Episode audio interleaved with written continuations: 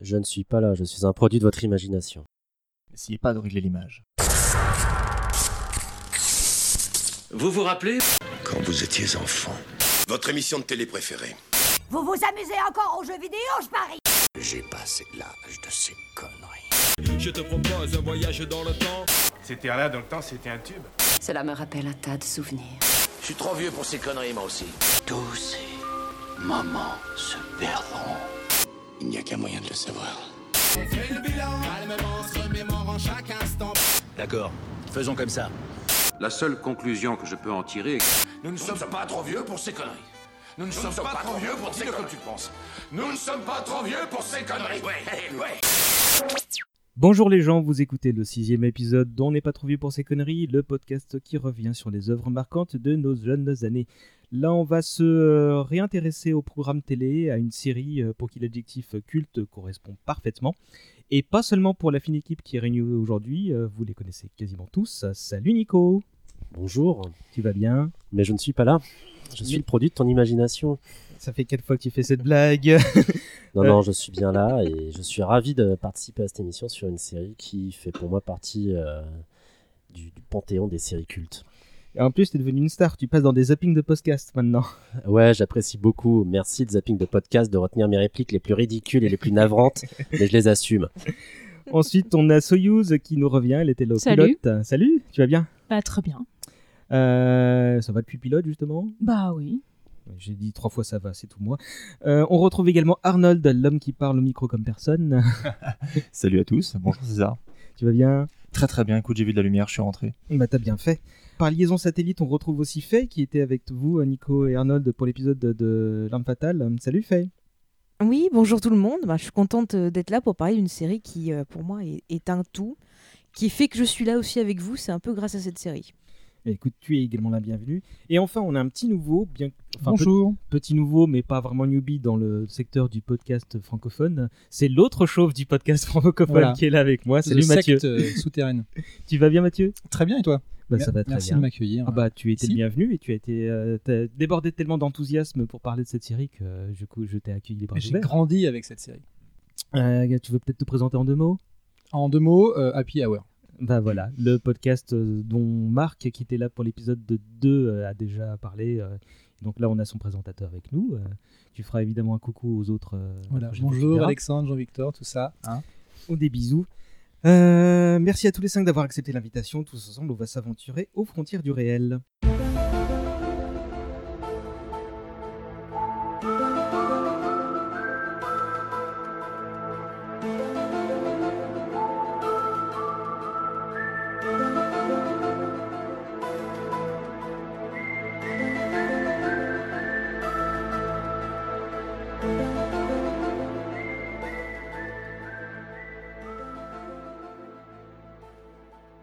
X-Files ou aux frontières du réel, donc euh, lors de ses débuts de la série en France, euh, c'est très clairement l'un des sujets qui a été le plus demandé par les différentes personnes qui participent de près ou de loin à l'élaboration euh, de cette émission.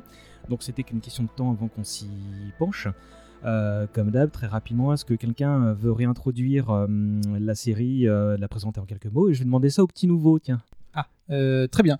X-Files, c'est une série qui est produite depuis 93. On dit depuis parce qu'en fait, comme ça a repris il y a deux ans, hein, on va dire que c'est encore un peu actuel. Utilisons le jargon. Euh, et qui, est diffu- qui a été diffusé sur M6 en France euh, à partir, enfin, au début les dimanches soirs et puis les jeudis soirs. Moi, j'ai un souvenir très net des, des jeudis soirs très Ouais. tard, puisque le- la télévision française diffusait à l'époque les séries fantastiques, on va dire dans un créneau post 22, 23 heures. Euh, me Tandis que ça, c'était le dimanche en fin d'après-midi. hein. et le dimanche en fin d'après-midi. ouais. Mais je me souviens La que- première saison, c'était le dimanche à 19h et après, c'est passé le jeudi en première partie de soirée. Et après, il y avait les jeudis de l'angoisse et les films d'horreur derrière, il me semble. Exactement. Et ça a couru sur 9 saisons jusqu'en 2003. 2, 3, ça, hein, voilà. Et euh, avec deux films qui ont euh, permis à, la franchise de sortir du petit écran. Et puis récemment, euh, au gré des reboots et des revampes et tout ça de, de- de séries télé, vu le succès des, des- des petits formats, The X-Files est revenu pour une saison 10 de 6 épisodes et une saison 11 de 10 qui est en cours de diffusion. Et on verra si tout le monde est à jour ou pas. Alors c'est pas le cas, mais on va en parler tout à l'heure, sans trop spoiler, sans spoiler même si possible, s'il vous plaît. J'y suis pas encore moi. Euh, vous connaissez le principe, on a une heure devant nous avant qu'un gong sonore ne marque la fin de la discussion. On aura une petite clochette pour nous indiquer la mi-temps. Je vous cache pas que comme on est un peu plus nombreux que d'habitude, je serai sans doute plus indulgent après le gong pour qu'on puisse euh, dire tout ce qu'on a sur le cœur, parce que j'ai l'impression qu'il y en a beaucoup euh, euh, de cœur justement. Euh, je vais lancer le gong. Hop, hop, hop. Ça c'est fait. Enfin le gong, C'est le très timer. technique comme émission. C'est très bordélique, mais les gens ne le voient pas. Bon, bah, petit tour de table pour commencer. Je vais commencer avec Faye. Euh, à quelle période tu as découvert la série euh, et euh, dans quel contexte, ce genre de choses, à quel âge? Ouais, alors j'ai découvert la série, j'avais 12 ans quand c'est passé la première fois en France. Et je l'ai regardé parce que depuis l'enfance, je suis très fan de tout ce qui est monstres, histoire fantastique et tout. Donc quand j'ai vu la bande-annonce, j'ai dit il faut absolument que je regarde. Et je suis tombée amoureuse dès le premier épisode et ça n'a jamais arrêté. Même si les dernières saisons, c'est un peu plus dur. Soyuz Bah, exactement pareil. Vers 12 ans, euh, j'ai regardé, je regarde, enfin, en fait, c'était, je crois que c'était ma mère qui regardait, et moi j'étais complètement obsédée par toutes les histoires qui faisaient peur, etc. Et, euh, et j'ai tanné ma mère euh, pour euh, qu'elle me laisse regarder. Et comme je m'y attendais, je suis devenue complètement fan euh, de cette série. Et exactement comme Faye, bah, les dernières saisons, elles sont on, on va d'abord Voilà. parler de notre découverte avant de parler mais, de- euh, mais ouais, ça a été. euh, c'était. euh, J'étais complètement obsédée. euh, mes camarades de classe m'appelaient Roswell. J'ai connu ça aussi. voilà. euh, J'ai porté euh, les cheveux roux au carré euh, pendant euh, très, très, très, très, très, très, très longtemps. Donc ils t'ont rappelé Scully au bout d'un moment. Mm, Non. Non. Mais euh, voilà. Donc, euh, Et moi, je suis redevenue rousse là. Il y a des périodes, ça va, ça va mais ça revient toujours le roux. bah, moi aussi, en fait. Euh, c'est même tricolore en ce moment là. Ouais. Arnold Bon, moi, je suis toujours brun, mais euh, un peu comme mes, Commander. ca- comme, euh, comme mes C'est un camarades. faux euh, fan. Comme mes camarades, je suis un peu obsédé par tout ce qui est fantastique, horreur depuis que je suis tout gamin. J'ai une, une fascination euh, non morbide, euh, plutôt saine pour ce genre de truc.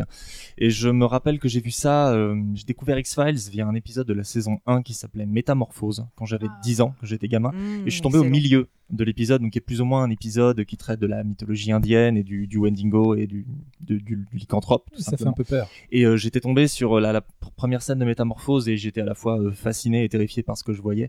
Et j'ai enchaîné presque immédiatement avec un épisode. Donc à l'époque, il me semble qu'M6 les diffusait dans un ordre plus ou moins euh, un peu bordélique.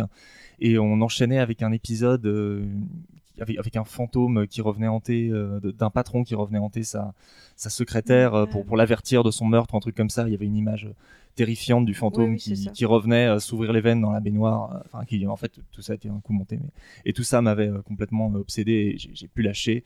Et il s'avère que ma mère regardait exactement le même truc dans la dans la pièce d'à côté, donc je rebondis un peu sur ce que dit Soyuz. Il y a- un rapport entre X-Files et ma mère, c'est pas Oedipien, hein, mais et, euh, et qu'on tous les samedis soirs, je me rappelle, donc on, qu'on se branchait euh, X-Files, enfin tous les dimanches en tout cas, dès que dès que X-Files passait, on, on était ensemble dessus. Il y avait, il était pas question de faire autre chose. euh, et c'était c'était devenu une petite tradition pour nous quoi. Mathieu? Euh, bah, je vais pas être du tout original puisque comme mes camarades, j'ai commencé très tôt, euh, ouais, 11-12 ans, et j'ai vu les premières diffusions euh, le dimanche soir euh, et, le, jeudi très très tard. Et effectivement, un de mes premiers souvenirs, et j'ai revu la première saison il y a pas longtemps et ça m'a fait la même chose, un de mes premiers souvenirs, c'est Métamorphose. Euh, ce sont des épisodes extrêmement, alors très très bien réalisés d'a- d'a- d'abord, mais aussi euh, très marquants et assez horreur en fait au final. Et, euh, ça m'a imprimé la rétine. Et moi après, je pense que la série a participé à mon à, mon, à mes premiers bains de fantastique ou de science-fiction et j'oserais pas dire qu'avant j'avais une culture euh, liée à ça. En tout cas, X-Files a été euh, au démarrage de, de pas mal de, de passions que j'avais pour, euh, pour euh, la pop culture et c'est pour ça que je la suis depuis euh, aussi longtemps d'ailleurs. Nico Moi, j'ai découvert X-Files en 95, je crois. Ça passait le vendredi soir à ce moment-là, à 22h30. Et par une coïncidence assez incroyable, euh, je suis tombé pour la- je suis tombé sur le pilote, le premier épisode. C'est ce que c'est la première Donc, fois. Rediff d'un- du pilote. Donc, euh, Une rediff du pilote, ouais, en 95, je- si, si je dis pas de bêtises. Euh, et hum, c'était la première fois que je tombais sur le premier épisode d'une série. Jusque-là, que ce soit Code Quantum, Magnum, n'importe quoi, l'agence touriste, j'avais toujours raté le premier épisode. Et là, pour la première fois de ma vie, je tombais sur le pilote.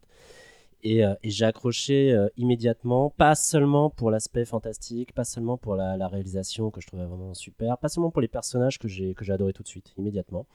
D'ailleurs, j'ignorais à ce moment-là que c'était X-Files. hein. Pour moi, c'était un téléfilm. C'était un téléfilm qui passait et euh, j'ignorais complètement que ce, pilote correspondait à, à, cette série dont on, m'avait déjà parlé d'ailleurs, mais en toute hypothèse, ça a été une découverte. Et à ce moment-là, et je finis là-dessus, euh, à ce moment-là, en fait, je suis donc euh, vraiment, voilà, je suis fan de fantastique, mais je suis aussi fasciné par tout ce qui est théorie du complot.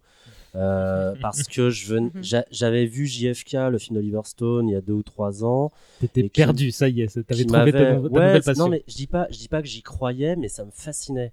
Et d'ailleurs, euh, les, les théories du complot commençaient vraiment à, à- à se répandre à, à ce moment-là. Le film JFK, euh, qui d'ailleurs euh, historiquement était de la foutaise, m'avait profondément marqué. J'avais vu aussi il y a pas si longtemps un, un autre téléfilm sur Jack l'Éventreur avec Michael Caine qui reprenait une théorie du complot pour expliquer euh, pour expliquer Jack l'Éventreur. Vachement bien d'ailleurs. Très très bon et très flippant. c'est quel, très flippant. Excellent, Jack l'Éventreur, tout simplement avec Michael Caine. Et, et un certain nombre de reportages, documentaires, de films avaient commencé à, à- à- à- à me faire connaître ces fameuses, ces fameuses théories du complot. Donc moi, je trouvais, je trouvais ça fascinant, je trouvais ça formidable. Euh, et, et, et la liaison entre théorie du complot et extraterrestre, elle avait été faite dans l'émission Mystère que j'avais là encore vu de manière, Oui, Ah, de manière très Mystère. récente. Même époque. Et Mystère avait diffusé un, un petit documentaire de 20 minutes sur Roswell. On était en 92 ou 93. Avant que je découvre X-Files, je tombe sur ce documentaire sur Roswell où des types très sérieux nous expliquent que l'armée américaine aurait récupéré des cadavres d'extraterrestres à Roswell. Moi, ça m'impressionnait. Encore une fois, je dis pas que j'y croyais, mais ça, me fascinait. Parce que là, pour la première fois avec cette affaire, la grande histoire croisait le fantastique. Et du coup, je suis extrêmement poreux ou perméable à ce type de, à ce type de rhétorique que je retrouve dans le pilote d'X-Files et j'accroche immédiatement à cause de ça. Je te redonne la parole dans un instant. C'est marrant parce que moi, en, fait, j'ai l'impression que, mis à part toi qui, enfin, arrivait lors d'une rediff très rapidement après, on est tous tombés dedans lors de la première diffusion du dimanche. Parce que dans mon entourage, personne savait que c'était diffusé le dimanche en fin d'après-midi. Et euh, moi, j'ai commencé à me demander si c'était pas une vue de, mon adolescence qui transformait les choses. Parce que je me souviens regarder ça avec ma maman et mes. Qui, parce que le dimanche chez moi, c'était très pépère télé. Et je me disais, mais non, mais on n'était pas réveillé à pas d'heure à- devant notre télé. Non, non, c'était bien le dimanche, quoi. Moi, je me souviens Oui, c'était de samedi dimanche. soir.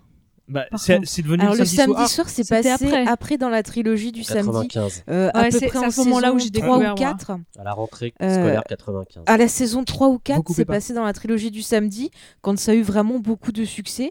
Mais au début, c'était dimanche, on a eu jeudi, vendredi et après samedi. Et, et je crois pas que c'était tout de suite dans la trilogie du samedi, mais c'est devenu en prime Non, time non. le samedi. quoi. Après, ouais. Est-ce qu'on Oui, disait oui. Mais au début, en fait, la trilogie du samedi, elle n'existait pas et c'est un peu X-Files Qui a qui créé truc, la trilogie Ouais. du samedi, en C'est fait. ça, ouais. Mathieu C'est parce qu'il y a eu du succès dessus, en fait. Oui, d'ailleurs, je- ce qu'on disait tout à l'heure, c'est que c'était pas forcément diffusé dans l'ordre, ce qui était euh, assez souvent le cas à la télévision française. Mais euh, ça Mm. pose vraiment une question de euh, The X-Files était au démarrage juste après ou juste en même temps de Twin Peaks, euh, de ces premières séries qui bénéficiaient peut-être d'une vraie, euh, une vraie couverture médiatique et d'un vrai marketing, euh, ce qui était peut-être moins le cas dans les années 80.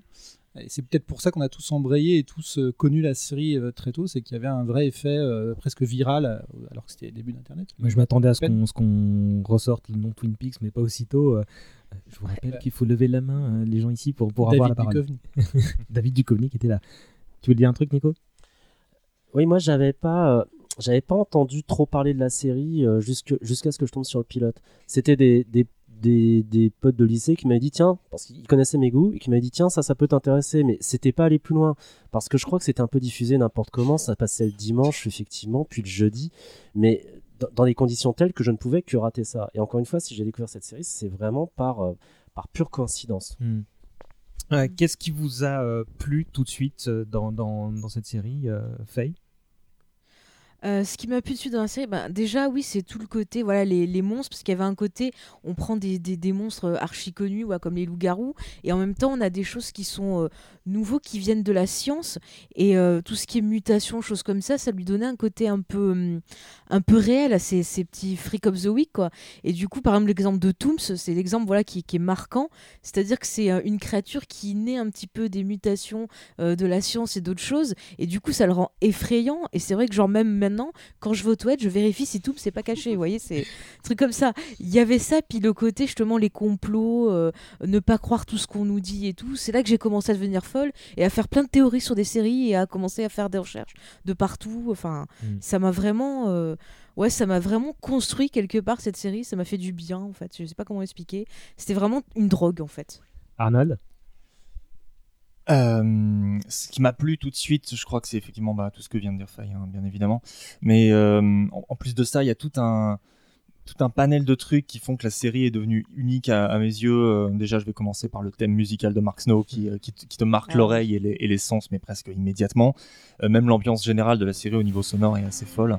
Tout cet aspect effectivement qui mélange science et macabre de, de façon très très bien foutue. Et, et je pense surtout, je pense surtout à la, je pense quelque chose dont on va beaucoup parler, qui est la dynamique Mulder Scully, qui était unique, pour pour l'époque et euh, qui, a marqué, je crois, énormément de spectateurs, euh, l'opposition euh, croyances surnaturelles et, euh, théories scientifiques euh, qui se heurtaient très souvent, parfois au point d'être ridicule, hein, où t'as envie de secouer Scully en disant ça fait trois, saisons quand même que tu vois des monstres, que tu te fais agresser dans tes chiottes, ouvre les yeux, 5 secondes, mais, qui, joue qui joue énormément sur le succès de la série. Sans ces deux personnages, la série aurait pas du tout été pareille. Quoi. Mathieu? Je rajouterais à ça, moi, l'ambiance euh, visuelle de la série, parce que je, je pense euh, que c'est une des premières qui vraiment fait l'effort d'une vraie réalisation euh, qui, qui, a, qui a des ambitions. Et moi, ce qui m'a frappé euh, d'entrée, alors qu'encore une fois, j'avais pas forcément vu beaucoup de choses avant, mais c'est euh, les visuels, c'est les scènes euh, filmées avec deux lampes torches euh, dans le noir. On pense à Tooms, mais c'est euh, tous ces épisodes qui sont réalisés magnifiquement, et même en les revoyant aujourd'hui, oui, les costumes euh, sont un peu dépassés, oui, les coiffures sont un peu dépassées comme dans la majorité des, des séries des années 80-90, mais euh, la réalisation de, de la première saison, en l'occurrence, et des deux, trois premières, elles sont- c'est splendide, quoi. Et ça te met dans l'ambiance, quoi. Juste avant de repasser. Et le maillot de bain magnifique de Mulder dans l'épisode de Wanberry première partie, il est dépassé ou pas Oh oui. Il est quand même culte. hein. Juste avant de passer la parole à Soyuz, tu voulais rajouter un truc, Arnold Oui, euh, la, la réal, c'est intéressant que tu parles de ça. Euh, la réal, elle est, elle est faite en hommage à une vieille série euh, dont, dont Mark Snow, euh, Mark Snow, euh, Chris Carter était fan, qui s'appelle Dossier brûlant en français, euh, Kolchak's Night Night Stalker. Qui est une série qui a pour le coup euh, relativement mal vieilli, mais qui reste, euh, qui reste une, série d'importance dans, l'histoire du fantastique télévisuel. Et euh, il y a énormément de références visuelles, notamment effectivement les trucs filmés à deux torches et puis ce- cette espèce de, de bande de lumière qui éclaire les yeux des personnages, donc ce qu'on voit beaucoup sur Tooms notamment à chaque fois qu'il apparaît. Euh, donc voilà, c'est juste pour ajouter ce- cette petite anecdote. C'est- vraiment la série qui ose filmer le, sombre, le noir. Enfin, il y a, vraiment des séquences où on voit pas grand chose, et je pense que c'est ça qui nous faisait flipper dans notre canapé euh, dès, dès le début, quoi. Soyuz Donc ouais, moi ce qui m'a ce qui m'a beaucoup plu euh, dans X-Files, euh, bah, un peu comme vous avez dit, le mélange euh, entre guillemets science et fantastique, le fait qu'on savait jamais vraiment euh, quel était le, le mot final, parce que effectivement euh, quand j'étais plus jeune, j'avais envie de secouer Scully, euh, même si euh, je l'aime de tout mon cœur. Euh, j'avais envie de la secou- secouer. Et quand j'ai revu plus tard, je me disais, c'est Mulder que j'ai commencé à avoir envie de secouer. Genre, mais arrête, t'es tellement un bec à foin, arrête de croire tout ce qu'on te dit. Et euh, plus être du côté de Scully et de, de la réserve et de, l'observation, etc. euh, la rigueur scientifique, même si elle dit beaucoup de conneries.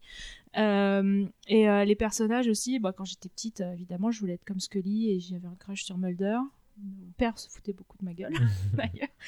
Et, euh, et ouais, c'est vraiment le côté euh, mélange de science et de paranormal qui me plaisait beaucoup, euh, qui m'a ensuite euh, euh, formé dans mes intérêts plus tard. euh. D'accord. Je pense qu'on en- on y reviendra après ça. Nico, à toi Bah, oui, je suis entièrement d'accord avec, avec ce qui vient d'être dit. hein. C'est que cette série, euh, mais tout de suite, on- on- j'avais, euh, je me rendais compte qu'il y avait une espèce de saut qualitatif euh, entre tout ce que j'avais vu avant et ce que Mhm. je voyais euh, sous mes yeux ce fameux vendredi soir, puis les vendredis suivants, à savoir euh, des scénars qui étaient extrêmement bien écrits, une réa complètement incroyable, une image, une photographie totalement, totalement hallucinante. J'avais l'impression de voir du cinéma en série télé, en fait. Et hum, en plus, l'aspect, comment dire, fantastique, complot, etc. Enfin, je reviens pas sur ce que je disais, mais hum, ce qui m'a, ce qui m'a également bien, bien accroché et qui fait d'ailleurs, parce que je suis en train de les revoir, qui fait que j'accroche encore également à cette série, c'est la relation tout de suite entre entre Mulder et et, et, et, et Scully, deux personnages qui sont extrêmement in- intéressants euh, et qui incarnent deux, euh, deux aspects opposés de la science. C'est d'ailleurs là-dessus euh, euh, qu'il faudrait peut-être euh, insister aussi, c'est que j'avais aussi le sentiment d'être confronté à une série qui ne me prenait pas forcément pour un con et qui racontait un peu la science en, s'amusant un peu euh, sur fond de fantastique. Mm. C'est- Moi, je, vous avez, c'est marrant parce que c'est marrant parce que vous venez de décrire un peu, vous avez fait un digest de tout ce qui m'a plu aussi. Moi, je vais juste revenir sur le générique parce que en fait, il est donc 18h30, quelque chose comme ça. Tu es au fond de ton train, euh, au fond de ton canapé, il y a ta mère qui, sonne à côté et euh, je, tu lis une BD et t'entends le. Et toi, t'es habitué à la connerie du dimanche qui passe après-midi, qui est certainement un soap et que tu regardes pas. Et là, tu vois, attends, c'est quoi ce truc? Et tout de suite, moi, je me souviens parfaitement avoir euh, ressenti un- une espèce de, pas de détresse, mais, mais de mal-être profond, parce que normalement, c'est le, moment cosy de, familial, tu vois. Et là, tu vois un truc qui, qui, ne peut pas faire autrement que te mettre dans- une sale ambiance, le générique. Et après, tu regardes, et la musique continue, elle est ultra présente, et elle est discrète mais ultra présente, mais elle te fait dire regarde, c'est pas comme d'habitude. Et du coup, moi j'étais étrangement fasciné par ça, par ça et bah, c'est comme ça que j'ai été ferré quoi. Soyouz Ouais, la musique, elle est juste incroyable. Euh, D'ailleurs, euh, au bout d'un moment, quand tu les connais bien par cœur, les épisodes, tu reconnais à la musique quel sera le thème de, de, de l'épisode. Ah, ça c'est la musique euh, de la créature un peu mystérieuse euh, d'un pays étranger. Ah, ça c'est la musique des extraterrestres. Ah, ça c'est la musique du fantôme vient de chez nous. Et ça c'était assez marrant. Et qui était absente de la saison 10 d'ailleurs. Ça a été un de mes gros regrets. Ça revient beaucoup dans la saison 11 d'ailleurs. Ah, hein. Les- le, parfait, le Mark, nouvelle. Mark Snow joue beaucoup avec le thème qui apparaît dans des épisodes même de type one shot et il le change un petit peu de telle façon à ce qu'il soit un peu euh, reconnaissable mais euh, non vraiment sympa, très très bon. Je, il y a- moi, il y a, alors on a évoqué le, le cas de, des acteurs principaux bah, qui sont séduisants très rapidement et, euh, et quelles que soient les étapes de leur relation et de, de l'évolution de la série. Euh, moi, je rajouterais que très vite, en fait, on a on fait connaissance à une galerie de persos secondaires qui est juste hallucinante. Euh, qui, qui ont, apportent tous quelque chose avec euh, pas grand chose. Donc euh, Skinner qu'on voit pas tout de suite, euh, qui est tout le temps de profil, Mhm. euh, l'homme à la cigarette qu'on voit qu'au bout de quelques épisodes et on sait pas qui c'est, et sa légende se construit petit à petit, etc. Euh, Je, je, je rajouterais ça comme, euh, comme, comme élément distinctif qui fait que, qui suscite l'intérêt euh, très rapidement. Quoi. Ah, les, les Lone Gunmen euh, et, et même Kritchek.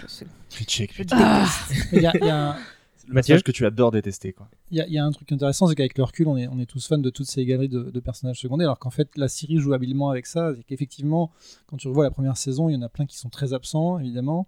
Euh, il y en a d'autres qui apparaissent un épisode sur 20. Enfin, je pense que Chris Carter a ce- quand même cette intelligence de pouvoir puiser dans son bestiaire quand il veut, d'utiliser certains personnages, alors notamment dans la hiérarchie du FBI, des trucs comme ça, qui vont venir embêter un peu nos héros, euh, qui font appel aussi un peu au fanservice, mais qui du coup euh, sont pas non plus des récurrents juste euh, inutiles. Quoi. C'est vraiment, on a un univers derrière euh, solide, et c'est ça qui est assez intéressant et qui va contenter un peu tout le monde. Quoi. Je vais passer la C'est parole puis à... genre euh, gorge profonde, tu vois, tu le vois pas beaucoup, mais on s'attache vachement au personnage. Et quand à la fin de la saison 1, ben, il disparaît, oh, je sais pas vous, mais moi j'étais super triste quoi. Parce que j'ai l'impression Ouais. que c'était un peu quelqu'un a- qui nous aidait dans cet univers à essayer de faire la part des choses et tout. Et du coup, on perd un peu le- la lumière quoi, en quelque sorte. Euh, Je, je crois Attends, Nick- attends, levez la main. D'abord, c'est Nico, mais d- tu veux juste réagir dessus, Soyouz Euh, ouais, déjà sur Deep Throat, euh, qui, était, euh, qui était vraiment incroyable et qu'on finalement il revient euh, habiter jusqu'à la saison 6 ou 7. Euh, il, y a Ouais. tout, il revient tout le temps hanté Mulder alors qu'il est mort euh, dès le début de la saison. Et euh, je voulais juste ajouter un petit truc sur les personnages. Euh, quelque chose que j'aime beaucoup dans X-Files, c'est que même les personnages tertiaires qu'on voit qu'un seul épisode, ils sont quand même bien construits. On- ils ont une profondeur, on- ils sont solides. Et, euh, et ça, c'est un truc qui m'a toujours marqué, c'est que tu t'attaches à des personnages d'un épisode. Et ça, ça c'est chouette. Nico Bah, je suis tout à fait d'accord sur, sur Gorge Profonde qui a, euh, qui a fait beaucoup d'ailleurs pour, euh, pour le fait que j'accroche à la série dès, dès la saison 1 parce qu'en plus il y avait la référence à l'affaire historique celle-là du, du Watergate Gorge Profonde c'est le nom des- de, de l'informateur euh, hyper haut placé Euh, on sait maintenant que c'était le directeur adjoint du FBI euh, des deux journalistes qui ont fait tomber Richard Nixon et mais s'agissant des, des personnages secondaires, il n'y a, pas toujours des réussites. Je trouve d'ailleurs que euh, dès qu'on aborde le sujet des ex de Mulder, euh, on est confronté à des personnages qui sont super agaçants, qui m'ont qui m'ont Oh là toujours lourdé. Alors peut-être que J'ai j'étais. aucun euh, souvenir de ça. Si, si, il en avait. Dès la saison 1, il croise une, euh, une Britannique, je crois, Green. quelque ouais, une chose, euh, profiler euh, qui, était super qui énervante. était, qui était et, super euh, agaçante, mais brillante en fait. Ouais. À chaque... Et ensuite, on recroise une Green bis qui, je crois, s'appelait Dan- Diana Foley, Tina Foley, ouais. ou dans la Ouais, saison Diana 5 Foley, ou ouais. 6, qui était également, qui était également agaçante. Alors, on voit à quel type de femme d'ailleurs euh, s'intéressait Mulder dans ses, dans ses années plus jeunes, mais je trouve que ces personnages ont, ont- ont jamais été autre chose que des créations totalement artificielles et euh, assez irritante pour le spectateur. Ouais, je suis épaté que vous vous souveniez des noms des personnages Moi, qu'on a moi, vus je pense qu'elles étaient Mais là euh, pour, euh, donner encore du- Follet, Attends, attends, elle avait quand même un rôle parce qu'elle fait partie du complot, donc euh, on peut se dire qu'elle l'a manipulé aussi peut-être euh, au début de leur relation parce que voilà, il y a plein d'enjeux et autres, on va pas tout résumer, mais elle encore, euh, elle avait une certaine importance comparé à certains persos. euh. Euh, pour, concernant les, les ex de Mulder, euh, euh, so- honnêtement, même si elles sont agaçantes, elles sont toutes trop bien pour lui. enfin, lui, c'est quand même un, un rat de fin fond de couloir, euh, complètement euh, conspirationniste. euh, Enfin, c'est un loser, quoi. Je l'aime d'amour, mais c'est quand même un loser. Arnold Euh, un peu pervers aussi, il faut le dire. hein, Oh, Accro au porno, ce garçon. Euh, non, en fait, ça, euh, ressemble pas mal à la- au personnage qu'il incarne, je crois. C'est pas faux. ouais. Euh, moi, je voulais revenir sur euh, Deep Throat, mais plutôt d'un point de vue scénaristique, puisque effectivement, alerte spoiler, on l'a dit tout à l'heure, il disparaît. Mais enfin, au bout d'un moment, si vous n'avez pas vu la, un petit bout de série au bout de 25 ans, euh, c'est dommage pour vous. On va dire Euh, a prescription là. hein. Euh, que le- la disparition de Deep Throat, je me rappelle, c'est un truc qui m'avait beaucoup marqué. Je rebondis sur un truc qu'on disait avec Nico hors antenne. Euh, la fin de la saison 2 m'a effectivement, comme tu disais, appris ce que c'était qu'un cliffhanger. C'est-à-dire que la fin de la saison 2 se termine sur un truc absolument euh, blindé de suspense où Mulder, la, la vie de Mulder est peut-être en suspens, on sait absolument pas, et que effectivement, quand t'es gamin, t'attends la suite la semaine suivante et que tu tombes sur un épisode du Caméléon et que t'es dégoûté. Est-ce que tu sais que tu vas devoir attendre la, la- la- la saison suivante? Et du coup, moi, je crois que j'ai appris aussi ce que c'était le, le concept d'une saison de Ni- série. Nico pas lève la main très haut pour prendre la suite. C'était l'épisode euh, Anasazi, Anasazi. qui a été un traumatisme euh, d'ailleurs, hein, parce que ouais, là j'ai découvert comme toi euh, ce que c'était qu'un cliffhanger. J'ai j'ai détesté le caméléon puisque c'est ça qui a succédé à X-Files. Moi je voulais pas le caméléon, je voulais X-Files, je voulais la suite. Je t'emmerde, Jarod. Et, et en plus, on était, on était en fin de saison 2, euh, à un moment où toute la, toute la quête d'X-Files tourne autour d'une quête de la preuve d'une vie extraterrestre qui est dissimulée par le gouvernement américain. Et là, Mulder tombait sur cette fameuse preuve, ou du moins ce qui ressemblait à cette fameuse preuve, à savoir qu'il il- il rentre dans un, dans un conteneur qui est enfoui dans le désert du Nouveau-Mexique, et il tombe sur des cadavres de, de, d'humanoïdes un peu bizarroïdes qui ressemblent beaucoup aux extraterrestres de Roswell et qui visiblement ont été gazés, mais comme les, les nazis gazaient leurs victimes. Et c'est un épisode qui constitue une montée en puissance terrible euh, autour de la quête de la preuve extraterrestre et qui s'achève brutalement par peut-être le décès de Fox Mulder. Alors attends, il y a, il y a Faye qui demande un truc, puis Mathieu, puis Soyuz. Ah non, d'accord. Oui. Faye, puis Alors, en fait, moi, ce qui m'a marqué dans la saison 2, qui est vraiment le truc qui va être super fondateur et au centre de la série, c'est quand même l'enlèvement de Scully qui arrive en milieu de saison Ouais. dans les épisodes d'Oneberry 1 et 2 où on a vraiment là toute, cette mise en scène, on sait pas quand Scully va revenir. Bon, elle revient assez vite, mais euh, cet enlèvement, ça va marquer plein de choses au niveau de la quête de la vérité, de ce que ça va entraîner, et on a encore des conséquences encore maintenant. Enfin, c'est vraiment un truc fondateur. Moi, je sais que j'étais euh, cet épisode-là, je pensais pas qu'ils allaient faire ça, et du coup, j'étais super en stress pour Scully. euh, quand elle arrivait, j'arrêtais pas de la surveiller, voir ce qu'elle va bien, est-ce qu'il y a un truc et tout. Et je trouve que c'est vraiment un des trucs marquants de la série qui a un peu poussé euh, justement le, le côté accro des gens, le côté euh, on commence à faire des théories. Enfin, je sais pas si vous l'avez ressenti comme ça, mais moi, c'est vraiment le truc euh, fondateur pour moi dans la mythologie. Et, c'est tout à fait exact. Et moi, ça m'a encore plus marqué quand j'ai revu la série et que j'ai eu le loisir du coup d'enchaîner les épisodes et de comprendre euh, comment Chris Carter construisait sa mythologie. Mais on, on en parlera peut-être tout à l'heure. Mais juste pour rebondir sur ce qui se disait avant, je pense que ce qui est intéressant dans The X-Files, euh, c'est pas euh, seulement l'histoire, c'est aussi comment euh, Chris Carter arrive à jouer avec euh, son audience, ses, ses- ses téléspectateurs, et comment il arrive à nous nous montrer des choses ou pas. Et finalement, on n'a pas le même regard que les héros sur ce qui se passe. C'est qu'on a les scènes en backstage avec euh, l'homme à la cigarette, la conspiration. Euh, même dans les loners, finalement, on, a des, on, voit les, héros de la semaine ou les monstres de la semaine dans des scènes très spécifiques. Donc en fait, on a vraiment un regard décalé et une autre vision des choses que Mulder Scully. Et donc on est amené aussi à être en mode, effectivement, euh, Mulder, t'es idiot, faudrait que tu, fasses, tu réfléchisses autrement. Ou Scully, réveille-toi, on a bien vu, nous, on a vu les choses. Alors qu'après, il y a une, question, une vraie question de perception et de, de vérité, j'oserais dire. Mais ça qui est intéressant dans X-Files. Euh, moi, il y a un truc que je de me rappeler, que je voulais dire euh, dans les bons points, même si je m'en suis pas aperçu tout de suite au moment de la série. Et là, ça va être un point Nico, c'est le doublage en fait. C'est que euh, je, consommais énormément de choses du dessin animé, de la série dans tous les sens, mais j'étais comme lui très réceptif à, bah, aux voix. Et en fait, je pense que c'est une des séries qui avait un niveau euh, tellement au-dessus euh, de, des autres sur ce point-là et sur certains autres, euh, sur, sur beaucoup d'autres points d'ailleurs. Je suis entièrement d'accord. Je trouve que le doublage. euh, Mais pour le coup, X-Files est euh, aux frontières du réel, comme on disait au début d'ailleurs. Tout à fait. Euh, c'est un titre que je trouvais beaucoup plus poétique.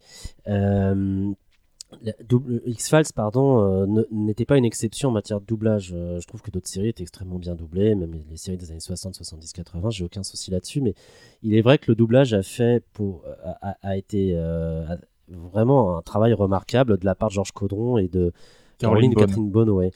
D'ailleurs c'est- remplacé. je- euh, juste, je disais pas que c'était euh, euh, que le reste était à pourrir. Je disais que X Files était encore plus au-dessus que, que tout le reste. Je, je le trouve.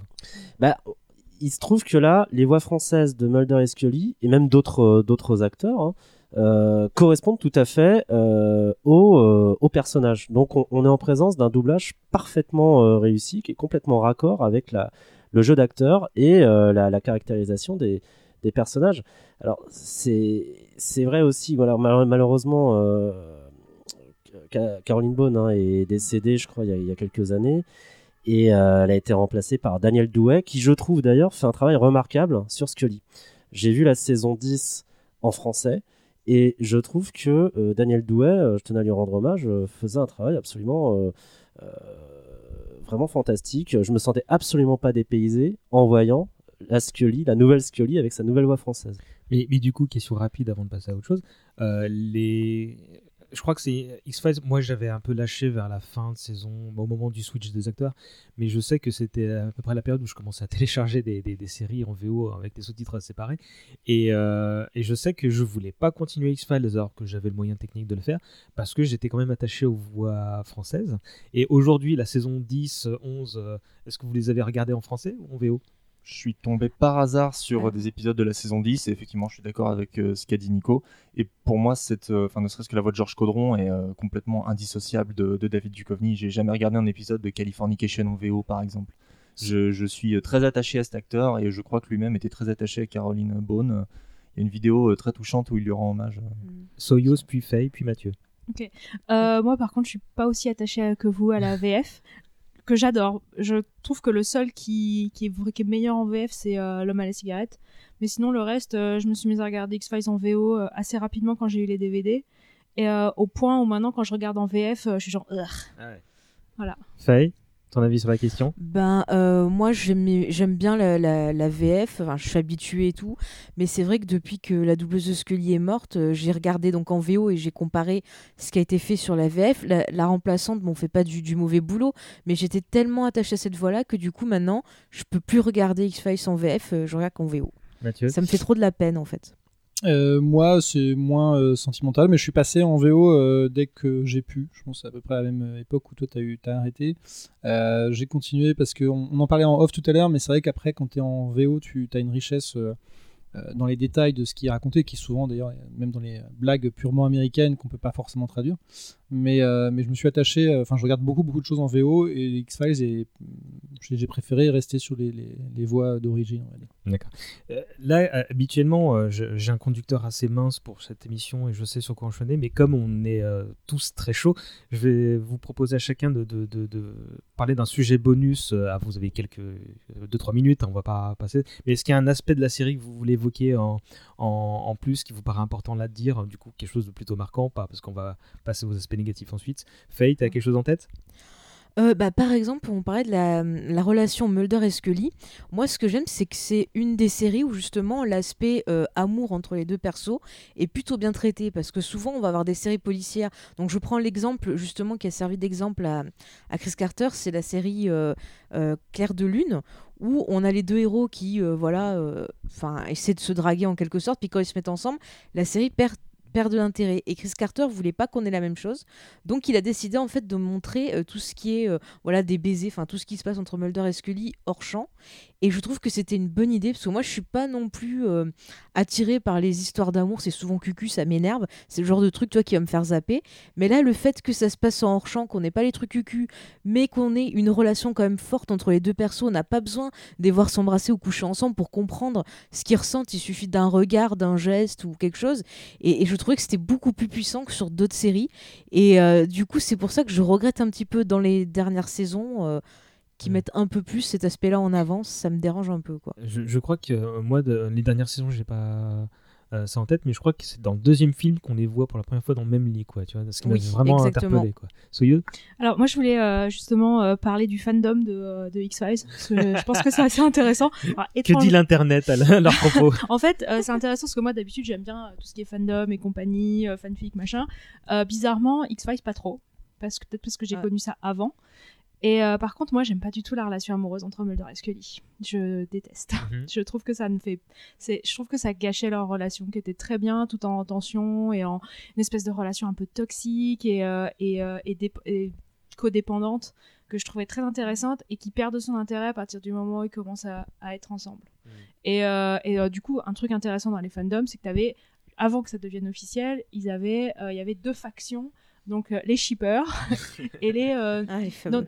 Non, non, non-homo, non-homo, Noromo. non-homo. Et euh, donc, du coup, j'ai. Et ce qui est marrant, c'est que le terme shipper euh, est un, un, un, un terme de fandom euh, qui vient d'X-Files. Ah ouais Ouais. D'accord. Ça vient de relation, relationship. Relationship, en fait, ouais. voilà. Relationship. Eh, mais je sais pas toi, mais la première fois où j'ai vu Mulder et Scully s'embrasser dans le final de la saison 9, j'ai eu envie de vomir. Je sais pas pourquoi, Eh ça ben, n'était pas normal. Euh, c'est comme quand tu vois tes parents, quoi. Non, il y, a eu, 8. il y a eu un moment à Noël où ils sont sous le gui ou Ah du oui. genre, non, Euh, sont- non, c'est. Ah oui, pour le nouvel an, l'épisode avec Millennium. le crossover, voilà, avec Millennium. Exact. C'est vrai, il y avait celui-là aussi. Ouais, et moi, ma réaction, ça a été genre, oh non, non J'avais l'impression de voir euh, euh, deux frères, euh, deux frères et sœurs Mathieu ça. Et tu te rappelles dans le film, le premier film X-Files qui faisait la liaison Ouais. entre les saisons 5 et 6, il y a une scène où ils vont pour s'embrasser. Ouais. Et moi, je commençais à m'énerver dans le cinéma. Et heureusement, une abeille. Ouais, merci l'abeille. Je, je- voilà, je voulais juste rebondir là-dessus aussi, aussi. Comme je disais, comme Chris Carter joue beaucoup avec son audience, il y a beaucoup de fantasmes, il y a beaucoup de fausses scènes où euh, le héros, enfin le méchant de la semaine euh, a pris l'apparence de Mulder et la drague. Ouais. Il y a beaucoup de jeux autour de ça et du coup, il fait, euh, il fait beaucoup de choses euh, dans ce pour nous, euh, nous exciter ou l'inverse. Bah, ça, c'était drôle, euh, mais. Euh, euh... Non, j'ai oublié ce que je voulais dire. Nico Bah, En fait, c'est sur la, la relation euh, Mulder-Scully, elle est très intéressante. Pourquoi? Parce que euh, X-Files, c'est une série sur la paranoïa. Euh, ne faites confiance à personne, la vérité est ailleurs. Le gouvernement, votre gouvernement, celui pour lequel vous payez vos impôts, vous ment. Euh, il cache les preuves. euh, même les personnages qui font l'objet de vos enquêtes vous mentent pour couvrir leurs propres, leurs propres infractions, leurs propres crimes. Donc c'est une série sur la paranoïa et qui présente la relation Mulder-Scully sous l'angle d'une confiance absolue. Et je trouve que cette idée de la relation de confiance qu'ils ont tous les deux est beaucoup plus intéressante que les histoires d'amour qu'ils auraient pu avoir. Il- on voit bien finalement que ces deux personnes sont, sont pour ainsi dire faites l'une pour l'autre. Et euh, mais que ça que ça dépasse simplement la, la- la simple entre guillemets Mm. relation amoureuse. Je trouve que c'est très beau d'insister sur le fait que la confiance peut exister entre deux personnes et qu'elle peut aboutir à une relation aussi magnifique que celle qui les unit. Ils sont Ouais. des âmes sœurs, peut-être pas d'un point de vue romantique, mais. euh, euh, Arnold Ah ouais, c'est dans- juste. Oui, Euh, c'est- c'est Soyeuse. ju- Ouais, c'est juste que, euh, comme tu disais, euh, ils sont vraiment bah, relation codépendante, quoi. Et euh, moi, il y a un épisode qui m'a, un de mes épisodes préférés qui m'a beaucoup marqué, c'est le prêt, euh, le prêt euh, où je suis Où je mort. suis mort. Le pré- Je suis mort. Incroyable dans la saison 4. C'est Et mon- euh, où C'est juste- peut-être mon préféré. pareil, c'est un de mes Ouais. préférés. Mm. Et il insiste vachement sur, euh, sur le fait que euh, Mulder et Scully, ils ont un lien familial entre les deux. Et je trouve que, parce que c'est, euh, je sais que Chris Carter, il voulait, au début, il voulait pas en- les, les mettre ensemble. Et euh, Je vais te relancer sur ouais. cet épisode-là parce que tout à l'heure je vous demandais vos épisodes préférés. Ouais. Mais parce que là j'ai beaucoup à dire aussi. ok, pas de problème. tu voulais dire un truc Arnaud ouais, si on reste, euh, si on reste vraiment tous ensemble sur la thématique Mulder Scully, je crois qu'au-delà d'une d'une aventure euh, romantique, moi personnellement, qui s'embrasse ou pas, moi le balai qui est total, mais euh, c'est leur quête de foi mutuelle Mm. Euh, qui- Et de compréhension, et de ouais. compréhension et de, de- de- de- d'un amour qui est au-delà du romantique en fait, parce que chacun doit apprendre à déconstruire son mode de pensée, à se reconstruire l'un par rapport à l'autre, ce qui se voit surtout dans les épisodes mythologiques, mais parfois dans quelques one-shots. Et euh, je, je crois que ce qui, euh, ce, qui- ce qui vraiment euh, est un bel emblème de ça, je crois que c'est l'épisode final de la saison 5, où, alerte spoiler, le, le- le bureau des, des affaires non classées est brûlé. Ouais. Euh, je- je- je- où il y, a- il y a cette sensation de vide dans le regard de David Duchovny qui fait super bien, où il y a juste une musique, les, les- les pompiers qui essaient de- de- d'éteindre l'incendie, et qu'il est seul face à la destruction du travail de toute sa vie, et où Scully, sans un seul mot, en fait, le prend dans ses bras, et que l'épisode se finit plus ou moins là-dessus, où là tu sais que, tu vois, ok, là il y a quelque chose qui s'est... Et je crois que ça, ça incarne très très bien le, le lien qu'il y a entre ces deux personnages. J'ai besoin d'un Kleenex là. Mathieu? Euh, Par contre, ouais, sur. euh, Attends, revenir Mathieu sur, euh, d'abord. Oui. Ouais, j'allais changer, changer de sujet, donc si. euh, Ah bah, si tu veux Ah, renchérir, ouais. Oui, non, je veux juste euh, finir sur Mulder et Scully. Juste par rapport à tout à l'heure sur la relation de confiance, il y a Mulder quand même qui ment à Scully. Parce que quand il se fait enlever, euh, donc au début de la saison 8, elle apprend, alors attention spoiler, elle apprend que Mulder était euh, mourant et il lui avait pas dit. Donc là déjà, elle a des doutes un peu sur lui. Mais ça, c'était juste pour rajouter.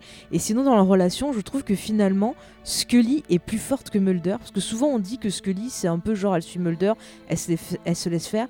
Mais au final, je trouve que Scully, pour moi, c'est un peu le cœur de la série.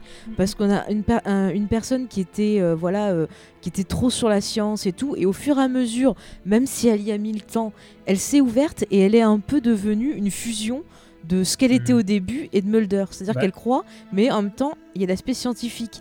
Et c'est un personnage qui est très très fort. C'est vraiment une belle figure de, de femme. Moi, je sais que c'est euh, vraiment un modèle pour moi. Quand j'ai des moments où je stresse, je pense à Scully et ça m'aide. Et, euh, je trouve que c'est. Voilà, sans. Enfin, juste je finis. Euh, une X-Files sans Mulder, on a vu, on peut y survivre, mais moi je pense que X-Files sans Scully, c'est pas possible. C'est marrant parce qu'avant de passer la parole t'as respectivement à Nico puis Arnold, moi je veux juste dire un truc, c'est que tu as, commencé à l'évoquer, c'est que j'ai l'impression que euh, Scully est plus forte, enfin ils sont, c'est tous les deux des personnages forts dans leurs convictions, mais Scully, de par son empathie qui a pas l'air euh, palpable au premier abord, est plus forte pour le couple en fait. Elle va, euh, euh, alors qu'elle croit pas forcément à tout ce que, à tous les délires de Mulder, elle va le, le suivre, elle va le- être forte pour eux deux quand, quand ils vont partir dans ces, dans ces directions-là. Et puis c'est c'est le personnage avec lequel on arrive dans les affaires non classées. Euh, Nico? Ces, ces deux personnages-là, ils sont aussi intéressants parce qu'ils incarnent deux manières d'aborder la science. Mulder, euh, effectivement, c'est pas tout à fait un croyant. Sa devise, c'est je veux croire. C'est quelqu'un qui euh, a vécu une expérience traumatisante, qui l'a mis en contact très jeune avec le paranormal, à savoir le kidnapping de sa sœur. Peut-être par des extraterrestres dans des circonstances très troublantes. Et au regard de ce traumatisme, il se rend compte que la science officielle ne lui apporte pas les grilles de réponse qui lui permettent d'y faire face et de le digérer et donc de faire son deuil. Et Mulder veut croire, ça veut dire qu'il potentiellement il s'intéresse au paranormal, mais il veut en trouver les preuves. C'est quelqu'un qui émet énormément d'hypothèses, surtout dans la saison 1, à chaque début d'épisode en disant c'est peut-être les extraterrestres, etc. Mais qui change d'avis au regard des éléments du dossier qu'il découvre au fur et à mesure de leur enquête. Donc Mulder a, a une conduite que je trouve assez rigoureuse et Analytique, qui ouais. est analytique et qui en fait témoigne d'une vision de la science très en avance sur son époque, à savoir la science qui n'a pas peur du paranormal. Scully en revanche débute d'une toute autre manière. Scully elle incarne cette science officielle qui a été incarnée notamment sur la question extraterrestre par ce qu'on appelle le rapport Condon, qui a été rendu par des universitaires américains en 1969 à la demande de l'armée de l'air. Et ces universitaires américains qui avaient étudié le phénomène ovni avaient considéré, euh, je cite, que, ce, que le phénomène des ovnis ne présentait aucun intérêt du point de vue scientifique. Il échappe à notre compréhension, on ne peut pas l'analyser, donc ce qu'on ne peut pas analyser, il nous échappe, on ne s'y intéressera pas. Et Scully, elle est dans cette logique-là. Ça n'entre pas dans les cases de la science officielle, donc c'est du n'importe quoi. Scully pratique d'ailleurs énormément ce qu'on appelle le debunking, c'est-à-dire la réfutation systématique des éléments de paranormal par des arguments scientifiques, par des arguments matériels, au point d'ailleurs qu'elle va retourner, dans, ce, dans le cadre de ce debunking, des théories du complot contre Fox Mulder. C'est-à-dire qu'à un moment, elle va même euh, faire en sorte d'opposer à Mulder des complots humains pour dire les, les extraterrestres n'existent pas. Par exemple, on a, on a fait des expériences génétiques sur des êtres humains, mais pas sur des extraterrestres.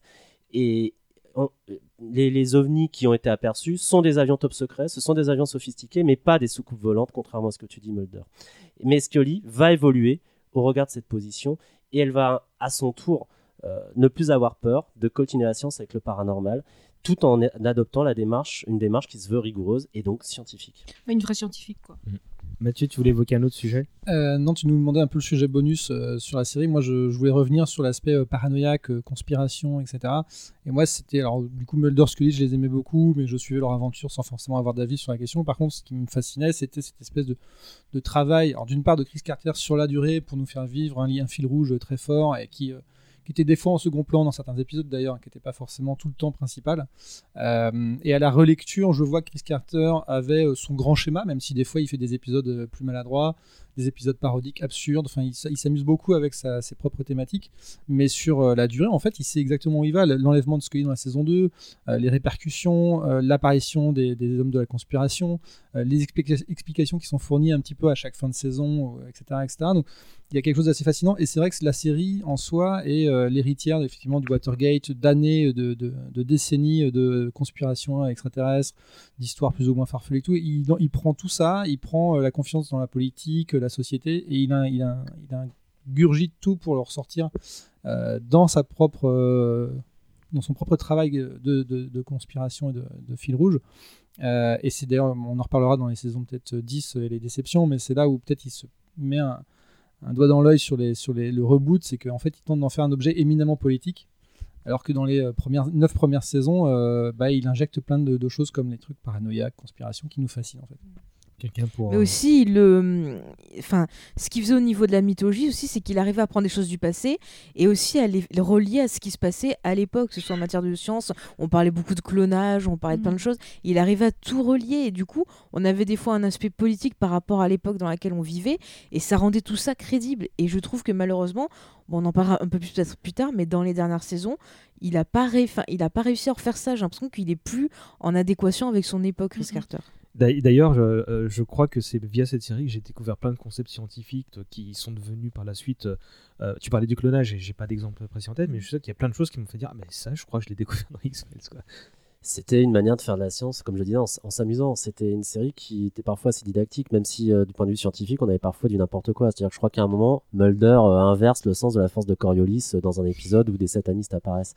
Mais ce que, ce que, je, voulais, aborder, effectivement, quand on aborde la, la question de la, paranoïa dans, X-Files, c'est une série qui a, rendu les théories du complot bankable, qui a énormément instrumentalisé ces théories du complot dans le cadre d'un récit euh, euh, fictionnel, hein. c'est-à-dire qu'elle a, elle cherché à, faire en sorte que les théories du complot soient un ressort narratif extrêmement puissant. Mais par ailleurs, cette série, je trouve qu'elle n'est pas aussi euh, conspirationniste qu'on a bien voulu le dire. Ne serait-ce que parce que à plusieurs reprises, elle se moque éperdument des théories du complot et parfois de ceux qui la propagent. À combien de reprises Mulder est confronté à des, à des malades mentaux qui, euh, qui croient que euh, les extraterrestres sont partout, euh, ne serait-ce que les Gunmen d'ailleurs, qui sont présentés sous un angle complètement, complètement farfelu. Mais c'est une série qui incite plutôt à, à, à l'esprit critique. Et esprit critique vis-à-vis du gouvernement, vis- vis-à-vis également de nous-mêmes. Euh, et je pense à, à pas mal d'épisodes à, à vocation écologique qui euh, soulignent dès les années 90 euh, des problématiques sur euh, la disparition des espèces menacées, le rôle du nucléaire, la manière dont on, pratique la, la déforestation à outrance. Il y a véritablement des, des messages politiques et écologiques qui transparaissent clairement dans les années 90 et que malheureusement on n'a pas forcément suivi. On a manqué quelques rediffs d'X-Files quoi, pour bien saisir les concepts. Arnold Ouais, euh, bien sûr, je ne peux pas revenir sur tout ce qui a été dit, c'était très très bien. Euh, sur un autre sujet, euh, un peu à côté, euh, pour rebondir euh, sur ce qu'a dit Nico, il y avait effectivement, au-delà de, ne pas en faire une série euh, conspirationniste, euh, le conspirationnisme pour les nuls, euh, il y, y avait quand même tout un... un- Non, le un- conspirationnisme pour les nuls, c'était le Dark Skies. Dark Skies. Ça, c'était- Et, euh, j'aimais bien, moi, Dark bien, il y avait, pas un, détesté. Il y avait tout un, un- une, X-Files mania euh, à l'époque où ce truc-là est sorti, ou en tout cas autour des 2, 3, 4 premières saisons. Et je me rappelle qu'il y avait un magazine qui était édité Ouais. qui oui. s'appelait X Factor. Mais oui. et Factor qui X, était j'en ai plein, X, j'en ai le, le- logo, le logo c'était le X de X-Files, euh, de- voilà. Et où il y avait effectivement Ouais. tout plein d'articles du, du petit conspirationniste pour les nuls qui était absolument euh, fabuleux. Moi je trouve ça très drôle. Nawak Et, aussi. euh, il y avait, euh, moi, sur, sur un autre sujet que j'aime beaucoup et qui est plus, euh, plus artificiel euh, autour de cette série, c'est euh, la galerie de visages pas croyables que tu peux retrouver d'épisode en épisode qui ne sont pas des second couteaux mais qui sont des guest stars. Et quand tu es un type un petit peu averti, euh, tu, tu retrouves des, des, mais des acteurs avec des gueules et qui ont été choisis, je crois, spécifiquement pour ça, comme par exemple Michael Berryman, qui est un des acteurs cultes de Wes Craven, qui a une gueule absolument pas possible. Tu retrouves Brad Dourif, qui est la voix de, de Chucky, qui a joué euh, Grim à langue de serpent dans Le Seigneur des Anneaux. Il y a aussi euh, Jack Black, qui a débuté dans un épisode Exactement. Oh, avec oh, euh, oui. Giovanni Risibi. Ouais. Oui, dans la euh, saison un 3, épisode c'est génial.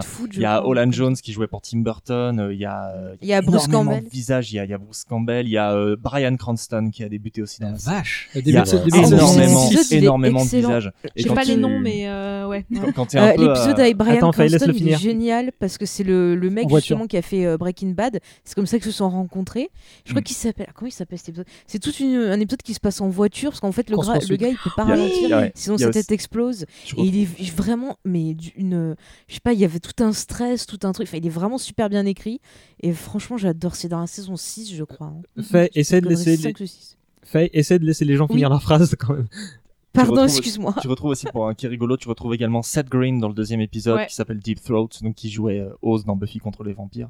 Seth Green qui incarnait également dans le téléfilm basé sur Stephen King, ça euh, Richie Tozier, donc le petit gamin avec les lunettes qui fait marrer tout le monde. Et à un moment, euh, il, il renverse Henry Bowers, donc son, son, son tortionnaire dans un dans un dans un réfectoire et il court pour s'enfuir et il euh, il heurte le, le le principal de l'école qui n'est autre que William B Davis l'homme à la cigarette Putain. et, et c'est c'est très très drôle donc il y a plein de petits trucs comme ça que tu retrouves qui sont assez euh, assez marrants donc. Mathieu?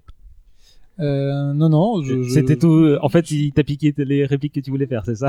Oui et non. Enfin, je sais pas. Non, on a, on a abordé plein de choses, mais c'est vrai que moi, l'épisode avec euh, Giovanni- Ribisi euh, est, très très marquant. Euh, surtout que je, je revois Friends, Friends en ce moment et que, et que ce mec-là apparaît aussi dans Friends. euh, euh, donc tu as toute une galerie de, de, de second rôle euh, qui, qui, mar- qui font aussi que la série est, est- est culte parce que euh, c'est une série qui, euh, qui, euh, qui a de nombreux visages connus. Ouais. on oublie de citer euh, Doug Hutchinson qui joue Tooms qui est absolument Ouais. euh, Deux fois. tétanifiant deux fois c'est le seul monstre qui revient Jodie fois. Foster. aussi. Non, c'est pas le seul. Jodie Foster c'est vrai tu as raison. C'est pas- le seul- c'est pas le seul t'as raison ouais. Euh, Est-ce qu'on, est-ce qu'il y a quelque chose qui, à l'inverse, vous a déplu? Enfin, et là, je vous parle pas de, des dernières saisons, mais est-ce que euh, On peut en parler. dans les, on va y venir, mais, est-ce que d'emblée il y a quelque chose que vous disiez, ouais, non, ça, franchement. euh, Ouais. Vas-y, Soyuz. Moi, c'est euh, le tournant euh, de la mythologie entre la saison 5 et la saison 6. Le film? Euh, non, le film, il était C'est bien. entre 4 et 5 le film, non 5 et 6. Cinq Non, et le six. film cinq c'est et entre six. 5 et Mais, 6. Après le film, Après le film. quand ils sont dans la base et que t'as enfin les révélations qui s'enchaînent, Euh, je suppose. Ouais, mais t'as t'as le- l'épisode où t'as Mulder qui a, qui a des voix dans sa tête ou je sais pas trop quoi. Euh, il, il, il reçoit, il- je sais plus, je sais plus exactement, mais ça, ça commence à virer dans n'importe quoi. T'as Scully qui part en Afrique euh, pour faire Ah, des. C'est entre la saison 6 et 7 ça. Ah, si c'est 7, c'est la fin de la saison Ouais. 6 et La, le début la de la 7 saison démarre sept, en. Afrique. ouais. Ouais. Et, euh, et ça, ça, c'est à, mon- à ce moment-là où j'ai fait. pff, ouais, non, Ouais, pareil. n'importe quoi. Arnold. Il y a un truc, je, je suis assez d'accord avec toi sur, euh, sur cette, ce changement, et euh, il est assez manifeste parce qu'il y a un changement de, lieu de tournage. Il y a le changement de Ah. showrunner, enfin je crois que c'est Oui. Rob Bowman qui prend plus euh, l'ascendant sur euh, que, que Chris Carter. Et euh, la série jusqu'à la saison 5 était tournée à Vancouver, Et oui. donc euh, de, principalement de nuit, dans des décors euh, où il fait gris, où ça, où ça sent la feuille morte. Et après euh, le, le, le- la saison 6, ils ont déménagé en Californie pour tourner, donc les trucs c'est deviennent un petit peu ça. plus, un petit peu plus clair. Moi, je trouve qu'il y a vraiment quelque chose en moins aussi qui était un peu moins, un peu moins lugubre, un peu moins sympa. Alors, Et- Soyuz, puis Mathieu, puis Nico, puis Fait. Je- juste Ouais, euh, merci. le côté, euh, le côté euh, intelligence design euh, de l'humanité par les extraterrestres, ça m'a complètement sorti ça. J'étais, euh, non, c'est nul. c'est vraiment nul. Dans, mon, dans mon, là, je revois du coup toutes les saisons depuis l'annonce de la saison 10, donc j'en suis à la, saison 7, et effectivement, je commence à avoir un peu de mal à continuer parce que c'est un peu moins passionnant qu'au début. Euh, je pense que si on prend un peu de recul, c'est toutes ces euh, grandes séries qui arrivent à 5, 6, 7 saisons. Euh, on sent les acteurs un peu moins passionnés. D'ailleurs, euh, à, l'époque, du Duchovny annonçait qu'il arrêterait un peu tout le temps. Euh, on sent qu'il y a des discussions derrière financières, de production, etc. On ramène le tournage en Californie. Euh, Enfin voilà, il y a beaucoup de choses qui font que l'ADN de la série euh, change. Enfin, en arrière-plan, évidemment, devant, on a encore quelques très très bons épisodes en l'honneur. Euh, la conspiration bah, est un peu étiolée. C'est vrai qu'il y, a des- épisodes un peu plus théoriques, on, on accroche un peu moins. Donc en fait, c'est un peu ça, c'est qu'on perd finalement un, peu plus le fil de, la série à partir de la saison 7. Et d'ailleurs, saison 7, euh, à la fin de la saison 7, c'est quand Duchovny Ah, s'en va, ouais. dit qu'il passera de temps en temps boire le café. Et, euh, et les saisons 8 et 9, déjà à l'époque, marquaient un peu euh, la, la fin de la série quelque part. On a tenté de réinjecter du neuf, etc. Euh, donc voilà, si on pouvait parler un peu de déception, c'est ça, mais en fait, il y a encore des très très bonnes surprises à droite à gauche en, en l'honneur quand même. Nico?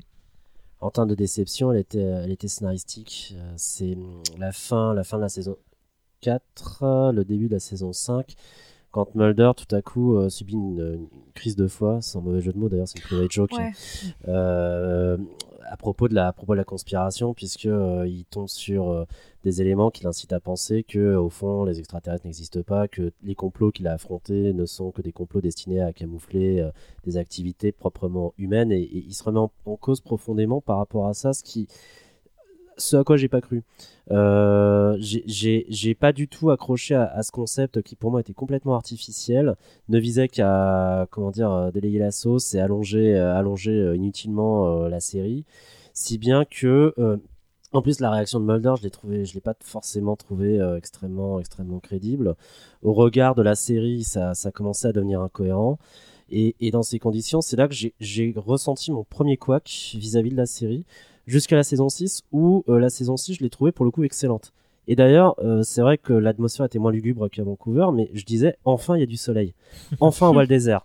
Enfin on voit un ciel bleu. Ce qui était euh, rarement le cas dans, dans X-Files, et la saison 6 a marqué un, un renouveau que, que j'appelais de mes voeux depuis quelques épisodes déjà. Ben, ju- Faye, juste avant Mathieu? Oui. Euh, alors déjà par rapport au déménagement de la série à Los Angeles, alors à l'époque, ce que j'avais dans des interviews, c'était à la demande de Duchovny qui voulait se rapprocher de sa femme en fait et euh, je sais pas s'il avait déjà eu ses enfants, mais c'était pour se rapprocher d'elle en fait. Léonie. Et, puis des, euh, des tournages de films aussi qu'il faisait. Voilà, ouais. Du et euh, ensuite, l'a moi, au niveau des, des couacs, je suis assez d'accord avec vous euh, sur ce, ce que tu as dit entre les épisodes 4 et 5. Entre la saison 4 et 5, justement, avec Mulder, là, qui fait son espèce euh, de caca nerveux, ça m'avait un peu saoulé. Et puis, au niveau de la mythologie en fin de série, qui commençait à partir dans, dans le tout et n'importe quoi. Après, moi, j'avais plutôt bien aimé la saison 8. Je trouve que l'arrivée de Robert Mm. Patrick, c'était euh, c'était une bonne idée, parce que. Robert Patrick, quoi, déjà. Et euh, par contre, moi où j'ai eu du mal, c'est vraiment sur la saison 9, surtout sur les épisodes mythologiques où on, avait des super soldats, on avait euh, Ah, C'est rushé tout n'importe quoi. C'était horrible, quoi. Et puis à la fin, on avait un final, mais euh, Donc, le, non, le, quoi. le- Enfin, pour moi, la série ne pouvait cigarette pas en- finir comme ça. La cigarette en, en chef indien, quoi. Et puis les Lost Ouais, non, Gunmen. mais- Ouais, Lone Moi, je leur ai pas Ah. pardonné, Ouais. les Lone Gunmen. hein. Moi, je suis pas mécontent Ah, de cette j'ai fin parce qu'elle pleuré, est les tellement. pauvres. Mais voilà, mais moi, je, je me souviens parfaitement de cet épisode, quoi. J'étais. euh, Ah, moi, au je me du sou- trou. euh, dans, le- dans cet épisode de fin où, euh, où ils, font une... ils tournent dans le désert en nuit américaine et il y a les personnages qui Oui. plissent les yeux comme ça alors qu'il fait nuit. Et euh, dans mon souvenir, je pensais que c'était en plein soleil à cause de ça. Quand je l'ai revu, je fais mais c'est de nuit, pourquoi ils plissent les yeux? Mathieu? Bref, petit détail. Et, et revoyez la saison 11, il y a un petit clin d'œil à ça. Euh, sur les Lone Gunmen. Euh, Oui, et, oui, oui, oui. Et, et en parlant de Dans la déception. 10, il y en Ah, la avait 11 La 10 et la 11 pour le coup. Ouais. Et, et, et en parlant de déception, même si je suis un, un- un puriste, vous l'aurez compris, de la série comme vous tous, euh, moi les deux films m'ont quand même laissé un peu de marbre. Le premier est éminemment sympathique, euh, comme un épisode euh, classique, mais j'ai du coup j'ai pas compris l'ambition d'emmener Mm. ça au cinéma et, et d'en faire un espèce de, de, de passage entre deux saisons et en, en plus un épisode, enfin un gros épisode qu'il fallait pas rater parce qu'il se passait des choses, mais avec une facture visuelle totalement différente, avec euh, des choses peut-être moins bien faites que dans certains épisodes de la série. Enfin, voilà. Donc les deux films pour moi sont quand même des petits faux pas quoi. J'allais vous, euh, vous lancer là-dessus euh, parce que j'avais noté ça dans les, dans les moins, même si j'ai une certaine affection pour, pour chacun d'eux. Mais, mais, euh, Mais moi, je les aime bien, les films. Bon, le premier, par contre, je trouve que si on regarde pas la série, c'est même pas la peine d'aller le voir parce Ouais. qu'on va C'est rien clair, en plus. comprendre. D'une part. Mais Mais le en fait, deuxième film, c'était intéressant. Il y avait un, je sais pas, il y avait des, Ouais. des thématiques sympas. Enfin, moi, ça m'avait plu. fait ouais, mais en fait, le, le premier film est un épisode can- un canonique important de la série, et comme tu l'as dit, il est quand même euh, bien fichu, mais j'ai l'impression qu'il est, qu'il, est bien moins produit que le reste de la série. Alors, quand tu te dis tu vas voir un film, bon, bah, tu, te- tu veux pas des explosions à la Michael Bay, c'est pas ça, mais tu veux peut-être une, une, Bah, une là, intention un un peu ça. plus grande. Là, c'est que justement, ils tentent de faire un truc un peu cinématographique. Il y a des, ça envoie un peu du bois, comme on dit, mais c'est moins intéressant finalement que, que certains épisodes. Voilà, et le deuxième film, bah, c'est un épisode, euh, comment dire, un peu standalone, euh, qui fait plaisir parce que tu les avais pas vus depuis un moment. euh. Mais alors, moi, je me souviens qu'il y avait un coup marketing qui était sympa, c'est qu'ils avaient fait des faux lieux de tournage où ils sortaient des fausses, euh, comment dire, des, des- des fausses équipes de tournage pour faire croire aux journalistes qu'il allait se passer ça et ça. Il y a notamment un truc qu'ils ont tourné à Vancouver où ils ont sorti une espèce de tenue de loup-garou et euh, quelqu'un qui, à- dans une autre euh, région, avait un clap où il y avait marqué le titre du film Blue Moon Rising, qui n'était pas du tout le nom du film. Ne Mais faites il- confiance à personne. mais c'est Mais exactement il y ça. avait des rumeurs aussi pour un Tooms, le retour bis. Enfin, Mais, euh, mais du coup, si je vous suis en dehors des euh, films donc, qui sont des déceptions relatives, c'est vraiment la- la- les déceptions, les trucs qui vont pas sont amenés au bout d'un certain temps bah, quand, quand la série commence à se perdre un petit peu avant même le départ des, des deux acteurs. Quoi. Euh, oui, complètement. Pour moi, le... même si j'ai de l'affection pour la saison 8, parce qu'il y a plein de, plein de choses qui sont intéressantes, notamment l'inversion des rôles où Scully prend la place de Mulder et où Doggett euh, prend la place de Scully, c'était intéressant. Mhm. La saison 9, euh, pff, j'ai aucun souvenir tellement elle m'a laissé de marbre. Et après, euh, c'est vraiment à partir de la saison 10 où là, euh, je- J'aurais plein de trucs à dire. euh, On, va y venir dans un petit instant. Arnold, puis Faye. Euh, mais oui, alors pour ce qui est des, des mauvais points, euh, bon effectivement les saisons 8 et 9, j'adore Doggett et Reyes, mais euh, le, scénario qu'on leur offre est vraiment pas à la hauteur de ce que de ce que les personnages proposent, à savoir une inversion des valeurs, notamment Scully qui commence à devenir la believer et euh, Doggett qui devient le sceptique, ce qui est une dynamique très intéressante. Euh, je, je suis dans la série depuis quelques mois, là je me remate euh, la saison 7 en ce moment. Euh, dans les premières séries, un truc qui me faisait rigoler, qui m'agaçait en même temps, c'est qu'à chaque fois que Scully euh, prend le pouls d'un mec et regarde Mulder avec un air très grave en disant il est mort, j'ai envie de prendre un shot. Je pense qu'au bout de, la fin de l'épisode, t'es raide bourré. Et euh, un truc qui fait parmi mes grosses déceptions euh, de la série, euh, je, je vais aller dans le spoiler, hein, désolé, c'est euh, l'explication de la de la disparition de la sœur de Mulder, Bah, je- qui, qui me déplaît énormément. Je n'ai jamais su euh, pourquoi. Le, la, la, fa- la façon dont c'est mis en scène, dont c'est présenté est assez poétique, c'est sympa, mais le truc est tellement boosté pendant des saisons et des saisons que t'attends plus une explication et d'un coup on te la propose et je trouve la, la solution plus ésotérique que scientifique assez désagréable. Alors Mathieu, tu vas peut-être me répondre, mais et tu vas surenchérir, mais du coup, moi j'ai oublié ce qui se passait en fait. Euh, je, je, je sais plus vraiment, mais. Je peux le Moi, dire. je sais, c'est qu'en fait, vous voulez savoir ce qui se passe pour la sœur de Mulder? Euh, ouais, att- vas-y. Ouais. Alors en fait, alors attention, euh, bouchez-vous les oreilles les gens parce que si vous voulez pas Spoiler. entendre. En fait, la sœur de Mulder a été enlevée par l'homme à la cigarette. Euh, il l'a élevée pendant un moment et ensuite en fait, elle s'est fait choper par un tueur en série qui l'a tuée et qui l'a en gros enterrée avec d'autres victimes à lui. Et en fait, Mulder, Non, non, c'est pas ça, hein. et- Si, C'est pas ça. ça parce Ça, qu'après c'est on voit les Non, non, non, ça, c'est le, ça c'est le, c'est le, le tueur en série que euh, que Mulder un jour rencontre. Il lui fait croire. Oui, que mais il y a un épisode comme ça, mais dans la saison 7, quand Mais il dans la apprend qu'il y a saison sa sœur, elle, elle a pas un- euh, ouais. Elle est elle a pas été kidnappée. assassinée. Elle a été kidnappée Elle par des Elle, si, elle a été assassinée L'homme à la parce elle a pas été assassinée. Hein. Et l'homme à la cigarette l'amène si, sur si, une elle a base. été Attends, assassinée fais, fais, Laisse parler les autres mains. 30 secondes. En fait, elle est euh, Samantha Mulder est kidnappée en 1973. Euh, elle est amenée par l'homme à la cigarette sur une base militaire À la place de euh, où elle fait l'objet d'expériences totalement innommables pour prélever son sang pour et euh, notamment euh, élaborer une espèce de vaccin qui permettra de euh, mettre en échec un plan extraterrestre. Et elle meurt en 1979, euh, le 23 octobre, je crois d'ailleurs. Et du coup, elle, son, son esprit, si ma mémoire est bonne, est, est- est- est enlevé ou récupéré par Ouais. des espèces d'esprits qui hantent, qui hantent le paysage. Et qui en fait protège les, les enfants. Pardon, qui protège les enfants d'une mort, d'une mort euh, euh, très douloureuse. C'est ça. Voilà, qui sont, ils sont condamnés à une, à une mort euh, douloureuse et ces esprits passent et les enlèvent. Et c'est comme ça qu'elle euh, disparaît là. L'épisode est, Et- et- l'épisode moi, j'ai bien aimé, moi. triste. Il est Et, triste. et- et aimé. du coup, Faye, enfin, ta version, du coup, c'est. c'est, c'est, euh, Oui, c'est un autre épisode, mais du coup là, je suis en train Cœur de de papier, je suis c'est en train de relire 4. du coup pour vérifier. Donc en fait, qu'elle- en fait mais le- il le- me semblait que après en fait elle se faisait euh, re-enlever pendant qu'elle était avec l'homme à cigarette et qu'elle se faisait torturer et que du coup après elle mourait et il trouvait un truc avec ses mains euh, dans le sol ou je sais pas quoi et après il va dans un parc avec les gosses là en fantôme qui passent. Ouais, ouais, c'est c'est ce qu'on Mais il a me semble qu'il y a un Nico, truc ouais. en plus. Ouais, ouais. Mais il me semble qu'il y a un truc en plus que c'est pas l'homme à la cigarette qui l'a qui l'a buté. Mais en fait- en Mathieu- fait, Il faudrait que je revoie. assassiné en fait. Je pense que c'est ça le, le truc, c'est qu'en fait, comme on construit tous euh, des, des- des théories nous-mêmes euh, sur ce qui peut se passer et qu'on aimerait bien voir, je pense que le, le- Ouais. la résolution par Chris Carter de certains, euh, certains bouts d'énigmes comme ça, et là en l'occurrence, on se rend compte que c'était pas du tout ce qu'on pouvait fantasmer, euh, Mhm. bah, fait que la série X-Files, c'est peut-être pas une série de résolution, c'est une série de doutes et d'énigmes euh, qu'on n'a peut-être pas forcément envie d'avoir. Je vais paraphraser, mais d'avoir la vérité sur la série. On a envie juste qu'on nous pose des questions. Et comme euh, disait Nicolas, c'est que c'est c'est une série qui est intéressante pour ça, c'est que ça nous permet de nous d'être autocritique de, de la chose. quoi. Nico? En fait, on veut croire. On voulait croire qu'elle avait été kidnappée par les extraterrestres, Mais sans par une espèce être de précise. soucoupe volante. Ouais. Mais euh, et finalement, la, la solution, je conçois qu'elle déçoive. C'est-à-dire que euh, l'explication est assez, assez humaine. Elle est victime du gouvernement, de nous-mêmes. Elle est victime d'expériences. Elle n'a pas été emmenée sur une base spatiale. Elle n'a pas été emmenée sur notre planète. Elle a été kidnappée par, euh, par le gouvernement américain. Et, et c'est une solution qui, et en plus, et en plus, elle meurt avant même qu'on fasse la connaissance des agents. Et c'est d'autant plus frustrant pour le public. Pour moi, ça a été extrêmement frustrant, même si l'épisode, je l'ai trouvé très beau. En plus, il y avait un, un des personnes, il y avait euh, Anthony Held qui joue le Dr. Shilton dans, dans, dans Le Silence des Agneaux, je crois, qui jouait dans cet épisode-là. Et, et- et c'était un second rôle remarquable, euh, pour revenir à la question des second rôles. Mais on voulait croire, précisément. Sauf que les faits de l'épisode se sont retournés contre cette croyance. Donc on a été un peu déçus.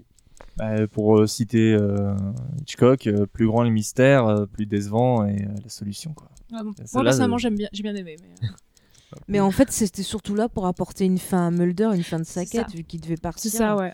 C'est ça Et exactement. du ce coup, c'est con de l'avoir fait revenir en fait parce que son histoire a été finie quoi. Mathieu. C'est c'est là où c'est compliqué en termes de, paranoïa et de théorie du complot, euh, d'arriver au bout de 9 saisons, enfin en tout cas de la saison 7 à la saison 9, et d'essayer de résoudre des choses. Euh, forcément, je pense que c'est là où ça divise beaucoup, mais c'est ce qui fait aussi de, la série un, un objet de débat, et c'est pour ça qu'on est notamment là aujourd'hui. Alors, on est très près du gong, mais euh, c'est, on, pour autant, on n'est pas loin de, de- des sujets qu'on voulait évo- évoquer euh, et de mon petit conducteur. Ce que je vous propose, c'est que j'ai encore deux trois questions thématiques et je vais le faire dans l'ordre. Donc, je commence par Faye, puis je termine jusqu'à Nico. Euh, je vais vous demander ce que vous pensez de deux trois sujets. Bah, d'abord, les spin-offs Land Gunmen et Millennium. Faye Alors, euh, Longumen, j'ai pas du tout accroché. J'ai trouvé les histoires, bon, bah, pas super bien écrites. En plus, en France, c'était assez dur pour le voir. Parce que c'était France 2 qui avait racheté ça et qui passait ça en pleine nuit. Donc, c'était un peu compliqué. Et euh, Millennium, j'aimais bien euh, les premières saisons. Après la fin, c'est un peu parti en sucette, mais il y avait un, il y avait un bon casting. Il y avait euh, Lance Eriksen, il y avait aussi ah c'est celui qui joue Locke, je retrouve plus son nom dans Lost. Ah c'est je Queen. retrouve plus son nom. Euh, Terry O'Quinn, voilà, c'est ça. Il avait une belle moustache d'ailleurs. Et, euh, et voilà, j'aimais bien. Il y avait le côté justement pareil, un peu paranoïaque, des histoires de complot. Ça partait dans plein de choses. Il y avait un côté un peu survivaliste. Enfin, il y avait des idées intéressantes, mais la fin est partie en sucette, donc c'est dommage. Soyuz Euh, moi, j'ai pas vu Millennium, mais je pensais que c'était une autre série de Chris Carter qui avait été annulée, donc du coup, il avait fait la résolution dans X-Files. bah, C'est comme ça que ça, qu'on peut considérer que ça fasse partie du Ok. même univers, en fait. Donc moi j'ai juste vu l'épisode dans X-Files. Euh, Lone Gunman, euh, je les ai regardés, mais c'était à une époque, je les avais regardés en VO sans sous-titres à une époque où je maîtrisais pas très bien l'anglais-. Donc du coup les scénarios, je, je m'en souviens plus du tout. Mais par contre, rien que pour les Lone Gunman, euh, Hmm. que qui s- ils seront toujours dans mon cœur. Oui, ça, ça se regarde rapidement. Arnold? Je n'ai fini ni l'une ni l'autre série. Autant j'adore les Lone Gunmen euh, dans, dans des épisodes d'X-Files comme ça où ils apparaissent de façon un peu euh, sporadique. Mais alors euh, la, la série en soi m'a pas marqué. Je, je serais même pas foutu de te, de te reciter un scénario. Quant à Millennium, j'avais regardé euh, la première saison. Je crois qui m'avait bien plu. J'ai jamais insisté parce que c'était une question de timing. Mais je crois que j'y reviendrai très prochainement en tout cas parce que j'adore Lance Henriksen.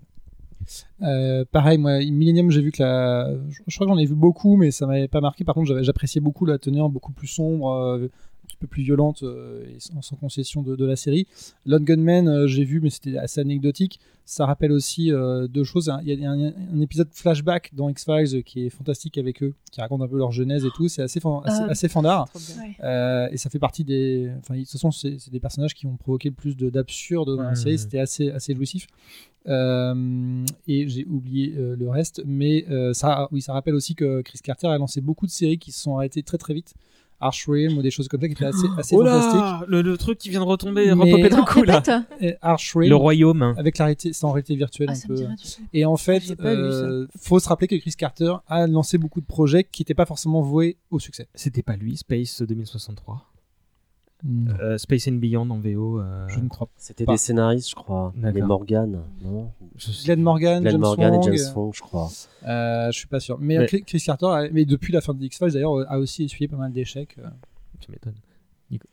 J'ai quasiment pas vu Millennium, ça m'a pas trop intéressé. Lone Gunman, j'ai vu deux ou trois épisodes notamment qui avaient prédit le World Trade Center, puisqu'il y a un épisode où, euh, euh, un, comment dire, euh, bon, la, la, conspiration euh, prend le contrôle d'un avion qui doit se cracher sur une des deux tours de, de, New York et c'est une manière de répondre à, à tous ces cadres officiels du gouvernement américain qui ont dit la main sur le cœur, euh, un, tel événement était imprévisible, donc on a, on a pris aucune mesure pour y parer. Bah si, il était euh, en tous les cas, les scénaristes, des scénaristes d'une série comme X-Files ont été capables de prédire cet événement-là.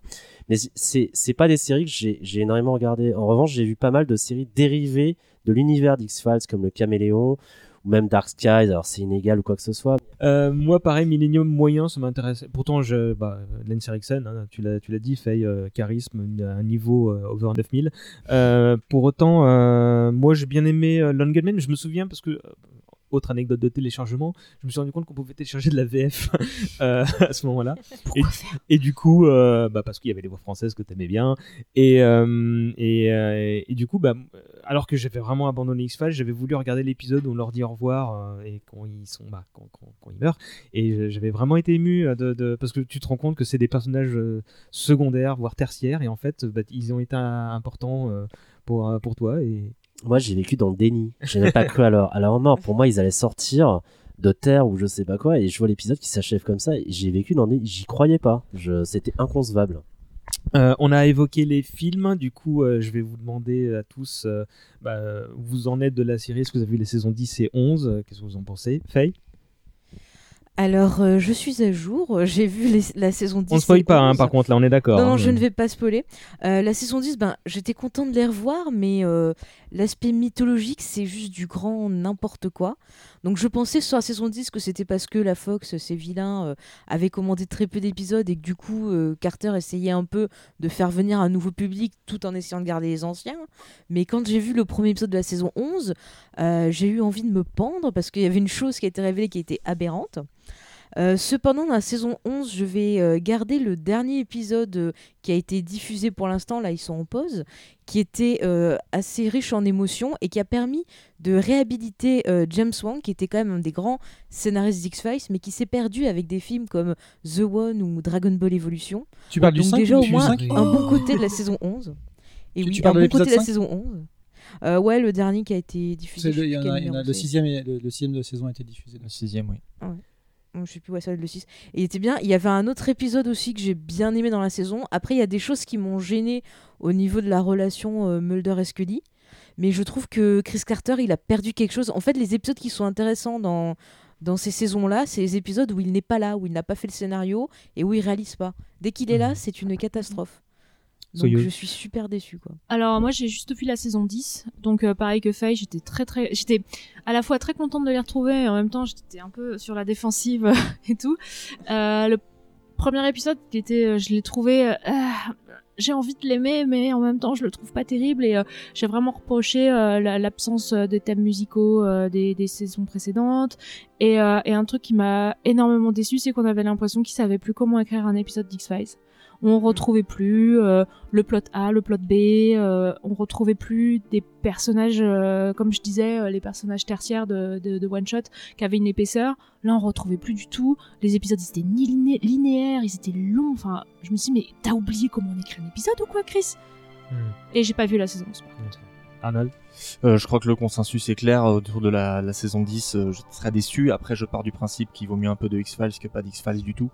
Euh, donc, en partant de là-dessus, oui, 6 épisodes, c'est un format beaucoup trop court, hein, absolument pas adapté à, reprendre euh, la dynamique à laquelle on avait l'habitude euh, avec euh, les, les saisons précédentes. Saison 11, j'en suis, euh, je suis à jour. Pour l'instant, c'est un peu mitigé. Euh, la révélation dont parle Faye, personnellement, moi, je, je l'aime beaucoup. J'attends de voir où ça va atterrir, par contre, parce que pour l'instant, il nous reste 4 épisodes. Tu m'en avais parlé il y a un mois en me disant que ça relançait pas mal ton Moi, intérêt. moi ça, me- ça va relancer mon intérêt. Je suis curieux de savoir où ça va aller. Euh, je pense que le fait que ces séries, la saison 11 est, euh, est prévue en 10 épisodes, je je pense que le fait que cette série euh, ne fonctionne pas, euh, c'est pour deux raisons. D'un côté, je pense que la première, le- les premières, ce que j'appelle la première série, enfin les neuf premières saisons, était une série éminemment pré en septembre et que cette euh, nouvelle salve d'épisodes échoue complètement à être une, une, une salve d'épisodes post 11 septembre. Il épouse pas du tout le sujet qu'il devrait épouser, c'est un peu malheureux. Tu voulais juste Et- rajouter un truc Ah ouais, Pardon, juste- attends. je, je termine juste sur la deuxième raison qui fait que selon moi, en tout cas, ça ne marche pas, c'est que le format est hyper mal foutu. Euh, soit on reprend un, un format à 22 épisodes avec euh, des one-shots et des machins, soit on fait un format court qui ne s'intéresse qu'à la mythologie, parce que c'était une des raisons pour lesquelles les acteurs sont revenus, parce qu'ils voulaient achever cette histoire dans des, dans des bonnes, de la bonne manière. Il aurait fallu faire que des épisodes mythologiques, et malheureusement, ils veulent revenir faire plaisir aux fans en faisant des épisodes un petit peu décalés, rigolos et, et des one-shots sympas. Au final, sur tous les épisodes diffusés, il y a que l'épisode 3 de la saison 11 qui pour l'instant me semble être un bon one-shot. Alors, Euh, je, ouais, juste un Soyeuz qui veut refaire une tout petit truc euh, au sujet du format, c'est que euh, les acteurs ont refusé un format 22 euh, épisodes parce qu'ils disaient non, on est trop vieux et trop fatigué. Et euh, je sais que Gillian Anderson n'était pas hyper euh, motivé euh, pour le faire. D'ailleurs, elle a dit qu'elle participerait à la, la voilà, suite. et Ouais, euh, elle l'a fait un peu parce que David Duchovny était ok. Et David Duchovny, il a fait non, non, euh, moi je fais pas plus de 6 épisodes, hein, je suis fatigué. Donc voilà, et pareil, euh, je, ça aurait été mieux de faire 6 épisodes mythologiques, c'est ce à quoi je m'attendais, et c'est pour ça que j'étais déçue aussi. Mathieu. Alors moi je vais prendre un peu le contre-pied, je, suis assez d'accord en fait, donc du coup on sent quand même que 6 épisodes pour la saison 10 ça- c'est très bancal, très maladroit et, Chris Carter fait l'erreur à mon sens de vouloir euh, transformer effectivement X-Files en une série post 11 septembre éminemment politique où il, intègre euh, des youtubeurs, euh, in- internet, les médias, le gouvernement etc. qui, qui veulent cham- pour chambouler un peu le jeu et oublient un peu l'ADN euh, même de sa série qui aurait euh, suffi juste à, à- à relancer l'intérêt de manière un peu plus euh, à droite. Euh, moi, l'inverse, où je trouve que la série, et c'est aussi la, raison dans les saisons- un truc intéressant dans les dernières saisons de, la première partie, euh, c'est que la série est une très très bonne série de l'honneur. C'est-à-dire que les épisodes isolés font d'excellentes euh, histoires, et y compris dans, il y en a un ou deux dans la saison 10, mais dans la saison 11, je retrouve un tout petit peu d'intérêt, même si les thématiques pour moi sont déjà vues et revues. Il y a des histoires avec des rêves ou le Vietnam, tout ça, qui ont, qui ont déjà été traitées plusieurs fois dans les saisons précédentes. Euh, mais pour autant, je, je me dis, ça pourrait être une très très bonne euh, série d'anthologie, par exemple, avec des personnages euh, éminemment récurrents, mais on revient à au format anthologique depuis 5-6 ans à la télévision américaine. Ça pourrait être une formidable série avec des petites histoires euh, d'horreur très bonnes ou fantastiques. très- À part Stranger Things, il y a absolument que des anthologies maintenant pour le fantastique et l'horreur. la ça, ça donne des très très bonnes choses. Bien sûr. J'ai pas encore Euh, vu la. Juste, la- je me permets, pardon, c'était l'épisode 5 que j'ai bien aimé. Le 6, c'était euh, le Vietnam, c'est ça? Ouais, Le, le 5 est, Oui, est- est très, est très, est très, très beau. C'est vrai. Ouais, donc c'est le 6 que je déteste et le 5 que j'aime. Voilà, c'est bon. J'ai pas encore vu la saison 11. J'ai vu la saison 10 que j'ai pas, j'ai pas détesté. J'ai pas été follement amoureux non plus. Je trouvais que l'épisode euh, 1 de la saison 10 qui, qui nous raccrochait avec X-Files euh, au bout de plusieurs années de pause, euh, enfin que les 15 premières minutes de cet épisode étaient excellentes. C'est-à-dire qu'on. J'ai on- trouvé que c'était à chier. non, non, parce que 15 on confrontait, on confrontait en fait l'impact des théories du complot propagées par X-Files à euh, sur notre réalité et on se rendait compte que ces théories du complot avaient connu une inflation terrible au point même qu'elles avaient réussi à enrichir plusieurs escrocs dont euh, le personnage Joel qui était joué par le type de qui jouait dans Community Joel McHale. voilà et, et je trouvais que pendant un quart d'heure ça débutait plutôt bien jusqu'à euh, une révélation sur le complot qui là encore et là là j'avais l'impression de revivre ce que j'avais vécu à la fin de la saison venir, 4 ouais. à savoir une, une fausse révélation complètement débile qui remet en cause euh, profondément les, les croyances de Mulder et que j'ai trouvé totalement invraisemblable, totalement incohérente et, et, et finalement qui a plombé le reste de l'épisode. En revanche, les Lunars, les épisodes isolés avec le monstre de la semaine, je les ai adorés.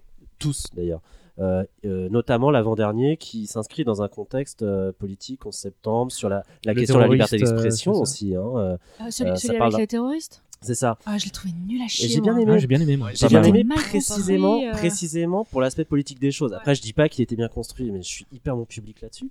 Euh, et puis aussi pour l'apparition de l'actrice Lorraine Ambrose qui jouait euh, l'agent la- l'agent Einstein en fait. Euh, je trouvais assez sympa euh, qu'on qu'on tombe sur un personnage de Six Feet Under. Mais euh, pour le Ah oui. reste, euh, voilà, bon, c'est c'est pas une saison qui m'a paru exceptionnelle, mais euh, pour reprendre ce qui a été dit, euh, un X-Files moyen, c'est mieux que pas d'X-Files du tout, à mon sens. Mathieu Et juste pour finir là-dessus, et je, suis- je suis assez, assez d'accord avec ça, mais euh, on oublie de signaler qu'il n'y a pas que Chris Carter dans X-Files et qu'il y a aussi des très très bons auteurs et très très bons réalisateurs, et notamment dans les dernières, dans les deux saisons de reboot, Glenn, Glenn Morgan, James Wong, euh, ou, d'autres d'ailleurs, mais qui, qui montrent que sur certains épisodes, euh, il y, y a vraiment des auteurs qui ont su émerger avec la série, mais qui ont aussi, qui ont aussi participé de manière très très active et, et brillante à certains épisodes. Moi, j'ai pas encore regardé la saison 11, mais je me la ferai euh, certainement. Euh, je, je- même avis sur vous, j'ai ad- j'ai globalement bien aimé les Loners, pour pas dire adoré. Euh, je pense que celui sur l'humain garou m'a. m'a- m'a- m'a- m'a- C'est vraiment une- Fun, Génial, ça. fun, mais encore euh, structure narrative à chier, quoi. Ouais, mais, mais, mais pour le coup, ça passait très bien parce que c'était une parodie euh, avec euh, le, le Ouais. curseur au maximum, tu vois. Ça C'est manquait, ça manquait d'un plot B. Il y, a- il y a des parodies fascinantes dans X-Files. Ouais, elles sont, elles sont géniales. Le grand mutato. Non, L'épisode Le où il, Seigneur du magma. Il reprend une série télé sur. Un des meilleurs épisodes. C'est vrai. Je vais. euh, et, et oui, du coup, et pareil, moi, le, le- le premier épisode et le dernier épisode de la 10, euh, donc les épisodes mythologiques, euh, je comprenais pas qu'après donc presque 10 ans d'an- d'ancienneté, on dise Ouais, non, c'est bon, ils sont retour au FBI, normal. Juste pour vous guider là-dessus, euh, la saison 11, le début et la fin, c'est My Struggle, part 3 et 4. Donc euh, les mecs Hmm. continuent leur truc. hein. D'accord. Donc bah, je- j'espère que la 11 euh, partira sur de meilleurs rails et que et on, on sait pas si par contre si, si c'est fini encore ou... Euh, Anderson a dit qu'elle arrêtait. Donc. Ouais, mais est-ce que ça veut dire que ça continue sans elle ou est-ce que ça veut dire que Il y avait fini deux, deux jeunes acteurs du FBI en saison 10 qui étaient supposés être là pour prendre la relève, mais euh, Ouais. le charisme Ouais, n'était mais pas là. Carter, euh, un coup, il dit euh, j'arrête si elle le fait pas, et un autre coup, il dit oh bah je continue si elle le fait pas quand même. Donc, euh, Ça a aucun Argent. sens de faire ça. Ouais, argent, ça a aucun sens de faire ça sans Scully, sans. Voilà. Ouais, on verra bien. Bon, on sera fixé. euh, bah, Il y a pense bien un que- moyen de poursuivre. Il y a bien, on a bien un, mais je peux pas spoiler. Mais il y en a bien un, mais il faudra achever alors avec euh, la série avec ça. On verra bien ce qui sera dans les prochaines semaines parce que voilà, voilà, ça va arriver vite. Maintenant, si l'épisode 6 est arrivé, donc on a encore Il un reste petit 4 mois à- épisodes. Quatre. Euh, deux questions pour euh, conclure. Euh, tu voulais évoquer ça, Nico. Euh, Les, les, les séries qui, selon vous, se sont imprégnées des X-Files et qui euh, méritent de, de- d'être vues. Euh, Alors, par contre, on essaie d'être rapide. Nico Alors les séries qui méritaient d'être vues, euh, pas forcément Dark Skies qui euh, voilà, reprenait la mythologie de la conspiration, mais expliquait tout tout de suite, hein, révélait tout de suite la vérité. D'ailleurs, un des personnages disait la vérité euh, est au fond du couloir, porte à droite, troisième porte à droite. C'était le pilote. Mais je pense à, à une série des années 90 qui est peut-être oubliée de nos jours. Euh, vous pouvez la trouver en VF sur YouTube en qualité d'image assez pauvre. C'était L'homme de nulle part de Nowhere Man qui pour le coup, pour moi, est le meilleur épigone d'X-Files qui a jamais été euh, produit, à savoir une série euh, basée sur une paranoïa totale, un type euh, normal comme vous et moi, qui est dont l'identité est effacée du jour au lendemain par une mystérieuse organisation qu'on soupçonne d'appartenir à une branche secrète du gouvernement. Et euh, cette série de 24 épisodes euh, n'a pas été reconduite pour une deuxième saison, malheureusement. Euh, reprenait à fond la mythologie conspirationniste, paranoïaque, annonçait même la- ce que serait l'Amérique post-11 septembre.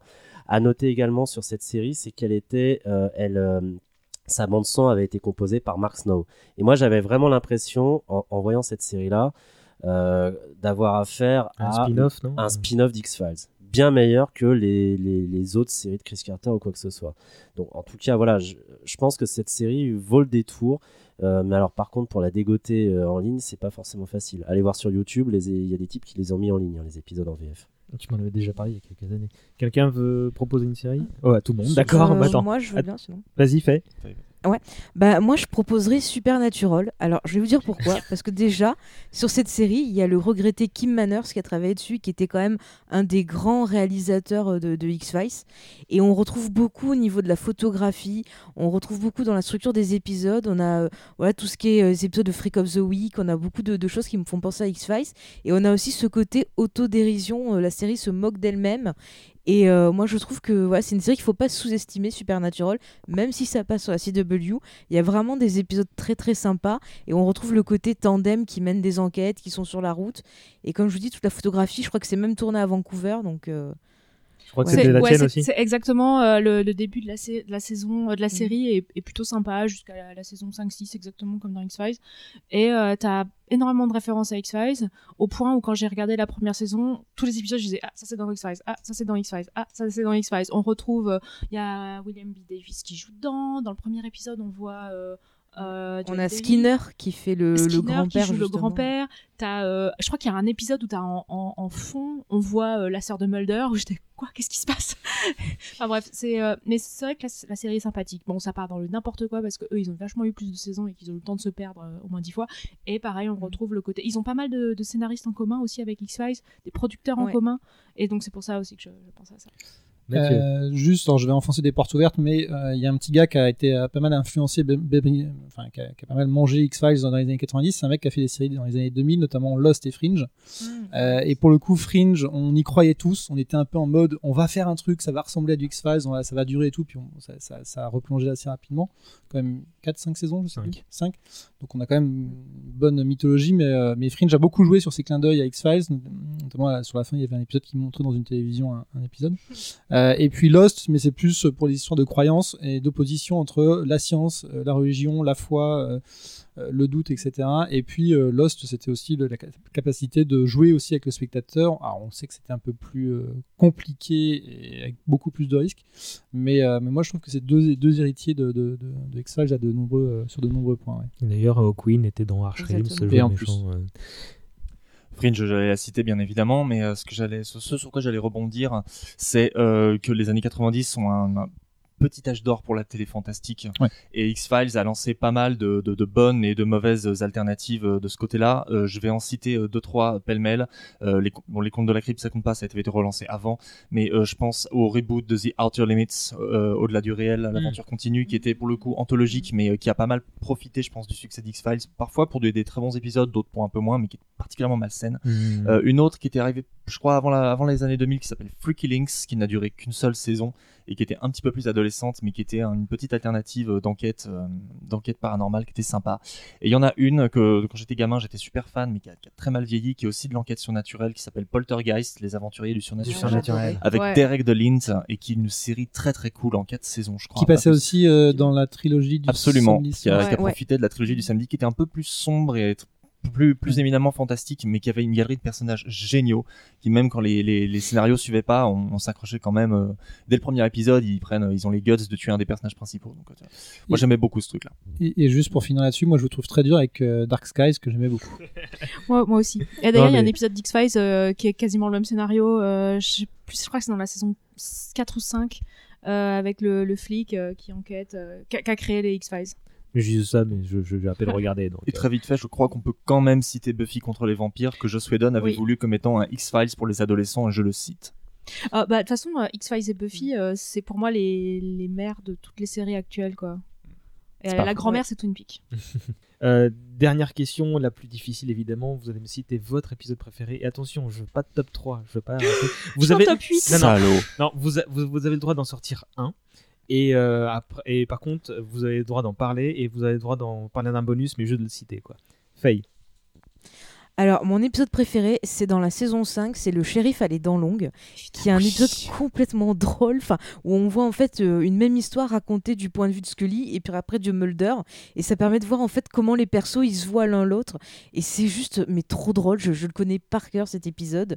J'adore, dedans on a le frère d'Owen Wilson, euh, Luke, et en fait l'histoire c'est en gros, euh, Mulder et Scully enquêtent sur euh, un- une attaque de vampire en quelque sorte. Et au début de l'épisode, Mulder a- poursuit le vampire, l'attrape et lui plante un pieu. Et en fait, il découvre que c'est un ado qui a des fausses dents. Donc il faut qu'ils passent de voir Skinner pour raconter l'histoire. Et donc là, chacun essaie de, de raconter euh, l'enquête de son point de vue pour se mettre d'accord en fait. Et c'est juste trop trop drôle. Voilà, j'aime cet épisode d'amour. Et on aime drop un épisode que t'aimes bien euh, pour une raison X ou Y. Euh, un épisode que j'aime bien, ben, j'aime bien celui où il y a Bruce Campbell, il faut que je retrouve le nom. C'est un truc avec le diable dedans. Euh, en fait, Ah. il fait un, un démon qui essaye d'avoir des, des, des enfants, mais il veut un enfant La queue normal. du diable. La queue du diable, Ouais. voilà. Small potato en anglais. Ouais, j'aime beaucoup cet épisode. Small potatoes. Arnold. Je vais me fier à mes souvenirs de, de préadolescents qui regardaient cette série euh, d'un point de vue sensoriel. Je vais citer un épisode dont je me rappelle pas le nom, qui est dans la saison 2, où euh, Mul- Mulder et Scully montent à bord d'un vaisseau fantôme qui les fait Ouais. vieillir, qui est absolument Ah. terrifiant, euh, moi qui m'avait épisode. vraiment, Ils sont vraiment obligés marqué. d'économiser leur eau. d'économiser leur eau. Ils sont avec l'épave, merci. Euh, l'épave, c'est pas un épisode. a flippé. euh, un épisode, euh, le nom d'un épisode euh, de la saison 3 en deux parties. Bref, euh, donc celui-là m'avait vraiment marqué. Si je dois en garder un en bonus, je crois que c'est celui qui est sur les origines de l'homme à la cigarette, que je trouvais plutôt très très bien foutu.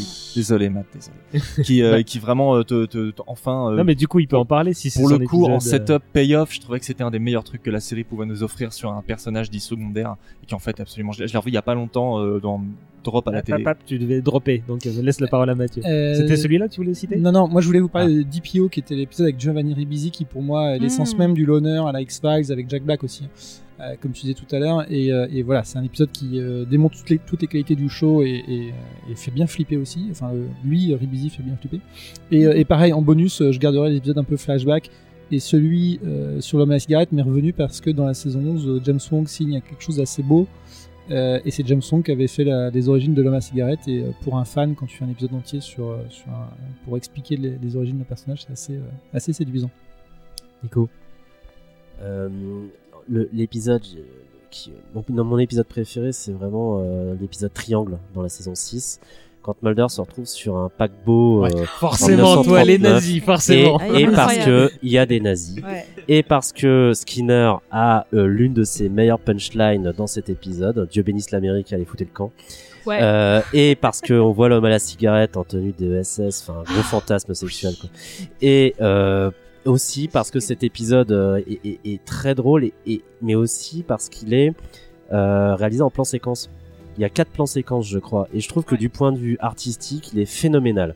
Euh, vraiment, pour moi, c'est l'épisode, pour ainsi dire, parfait, qui se finit en plus par Mulder qui, qui balance enfin à Scully euh, Je t'aime Scully, et Scully qui fait Ok, c'est bon, il est encore dans les vapes. Vraiment, c'est parfait, mais à tous les niveaux. Au niveau de l'intrigue, au niveau même du clin d'œil à la mythologie, au niveau du traitement des personnages, au niveau artistique, et, et au niveau du traitement voilà, de la, de la NSR. Vraiment, je, je, suis, je suis fan absolu de cet épisode. Et ton bonus Euh, L'épisode euh, qui m'a bien marqué, il y en a plusieurs, mais euh, Gorge Profonde saison 2, euh, avec l'apparition de Gorge Profonde, un de mes persos préférés. Anasazi, euh, le dernier épisode de la saison, euh, de la saison 2. Euh, non, là, je peux pas te dire de bonus, il y en a plein. D'accord. J'ai voulu terminer par toi parce qu'on l'a dit tout à l'heure, on a le même. Ouais. Euh, donc le Euh, prêt au jeu non, Fimmer. En fait, non moi, mon... Ah bah, j'ai plein d'épisodes euh, préférés qui ont déjà été cités, comme euh, par exemple le shérif Adley Long. Euh, mais un de mes préférés que j'ai redécouvert quand j'étais plus vieille, c'est euh, José, José Jong's euh, Outer Space, euh, Le Seigneur des Magmas dans la saison 2, Ouais. qui est juste incroyable et qui a- défonce un petit peu la gueule des complotistes euh, glaireux et qui est, euh, qui est incroyable, tu vois, des, des... et qui reprend aussi, enfin qui va à mon sens, amener aussi le shérif Adé dans l'ombre, qui a euh, un type de narration que j'adore, euh, donc euh, voir, les personnages d'un autre point de vue, où euh, on parle de Mulder et Scully du point de vue euh, d'un conspirationniste glaireux. Et, euh, c'est tellement, tellement, tellement drôle. Il est vraiment génial ce, bouquin, Euh, enfin cet épisode, pardon, parce que ça parle d'un bouquin, donc c'est un, mec euh, qui veut écrire un bouquin euh, pour l'argent et qui interroge euh, Scully et qui va lui raconter des trucs, et donc du coup tout est raconté. euh, Mhm. plutôt du point de vue de cet auteur. Ton est- bonus Mon bonus, euh, je vais pas faire le même que le tien. Euh, je, mets- je vais dire euh, le Prométhée postmoderne, qui est dans la saison 5 en noir et blanc et qui sûr, reprend oui. bah, le mythe de Frankenstein. de Frankenstein et de la créature de Frankenstein, qui est génial. Et malheureusement, euh, juste petite anecdote, Cher devait jouer dans ce film, dans cet épisode. Mais c'est pas le grand mutato euh, Si c'est le grand mutato et euh, Cher, Cher devait jouer dedans et, euh, et elle a pas pu alors qu'elle était grande, une grande fan d'X Files et Mhm. c'est un peu dommage. C'était bien mindfuck comme épisode. Ah, il était génial. Euh, moi, le bonus, je l'ai cité en name drop, c'est Tooms pour toutes les raisons évidentes. Et mon épisode préféré, alors que c'est très loin, je pense, d'être l'un épisode euh, marquant, on- tu l'as cité tout à l'heure, c'était Le Pré où je suis mort. Qui est un de mes préférés aussi. Parce que émotionnellement, je crois qu'il m'a. euh, il- Alors, moi, je suis pas quelqu'un de très spirituel, mais j'aime beaucoup parler de religion, de, de, de, de, ces sujets-là. Et euh, on a une passion en commun avec Nico, c'est les films d'exorcisme. Euh, donc, il y a, plein de petits trucs comme ça qui, qui me parlent. Et là, le, la réincarnation, euh, bah, cet épisode-là. Quoi? D'accord. Ce- franch- euh, le sujet en lui-même était intéressant et surtout la manière dont était euh, apportée la thématique par la l'actrice qui change plusieurs fois de personnalité, qui indique à Mulder bah, que je, connais le- l'endroit où tu es mort.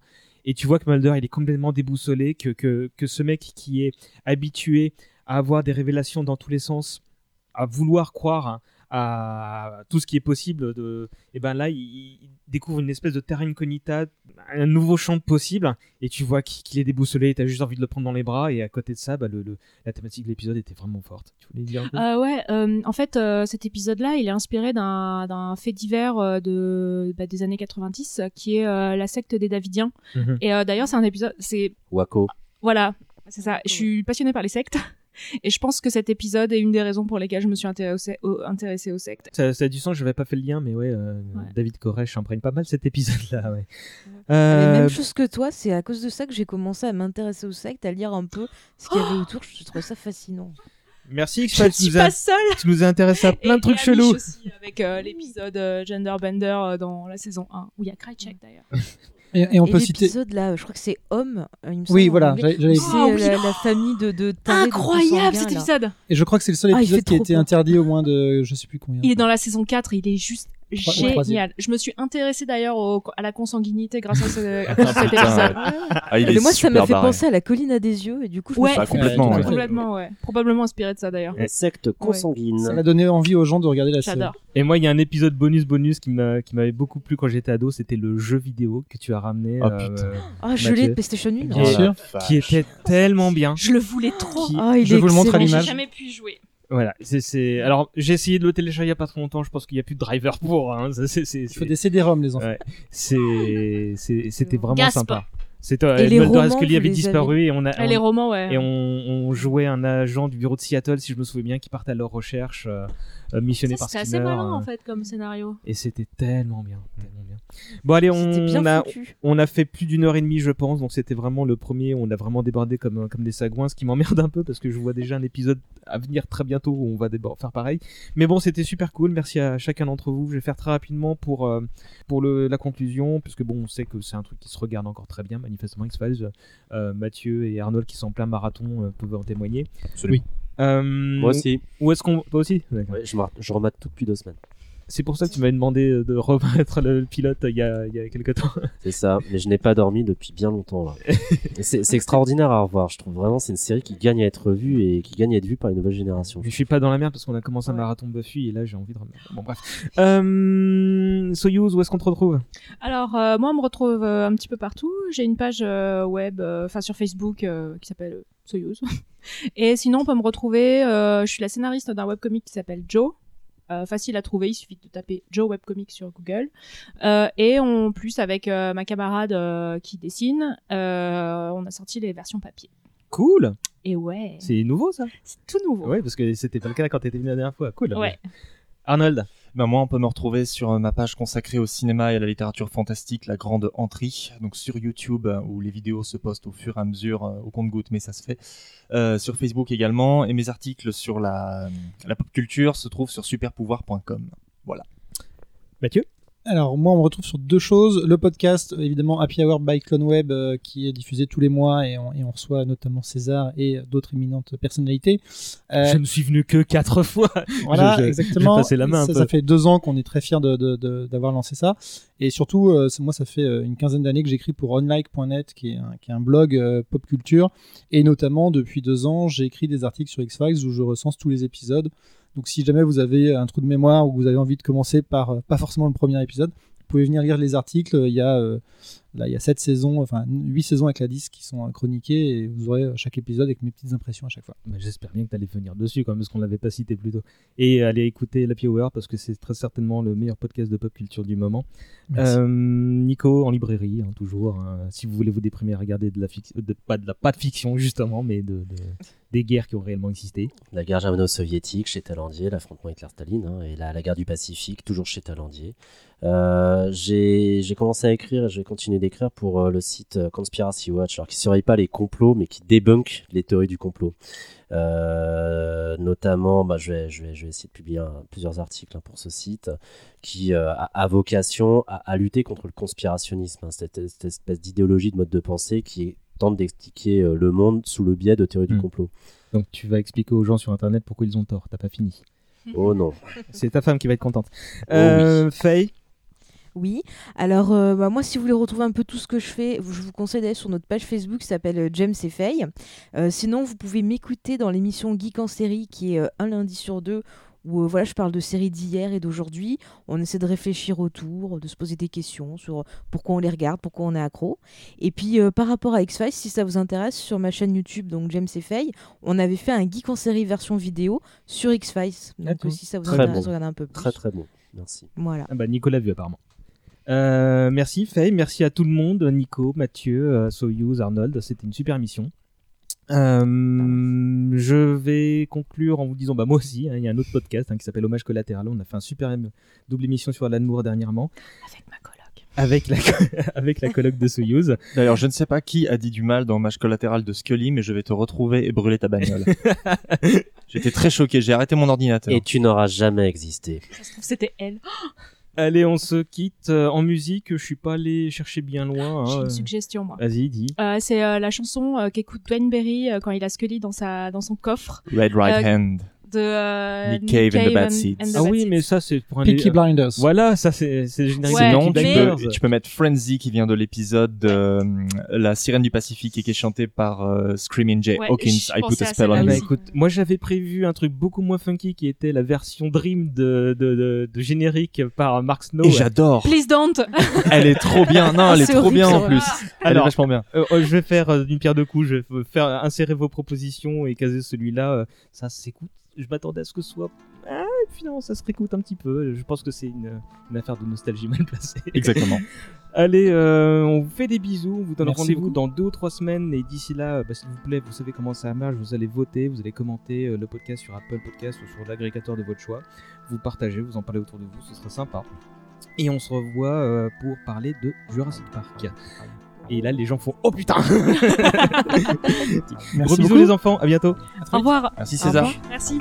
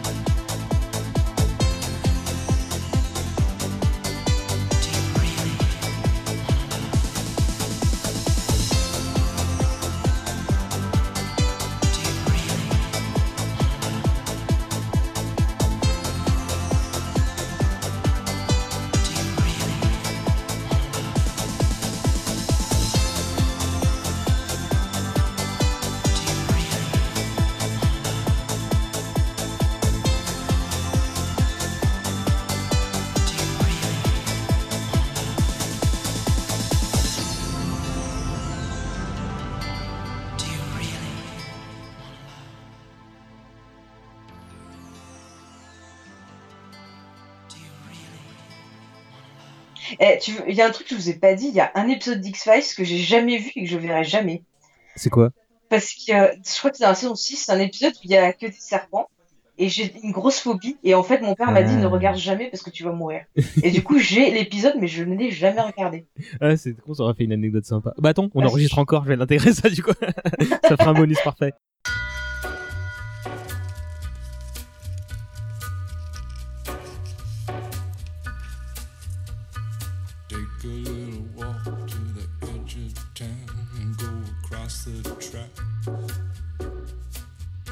Where the viaduct looms like a bird of doom as it ships and cracks. Where secrets lie in the border fires and the humming wires. Yeah, man, you know you're never coming back. Across the square, across the bridge, past the mills, past the stacks. On a gathering storm comes a tall, handsome man in a dusty black coat with a red right hand.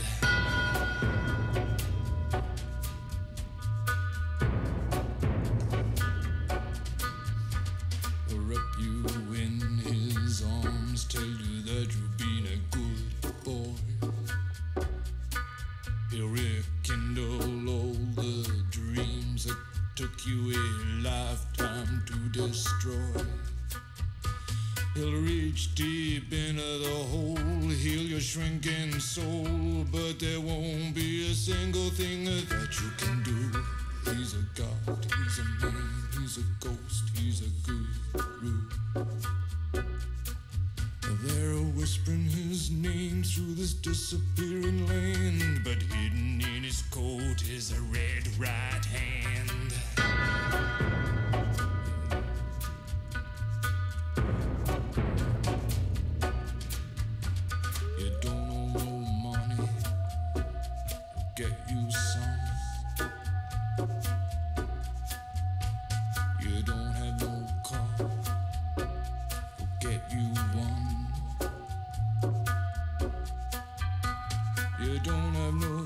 Self-respect. You feel like an insect. Well, don't you worry, buddy, cause here he comes uh, through the ghettos and the barrio and the barry and the slum. His shadow is cast wherever he stands. Stacks of green paper in his red right hand.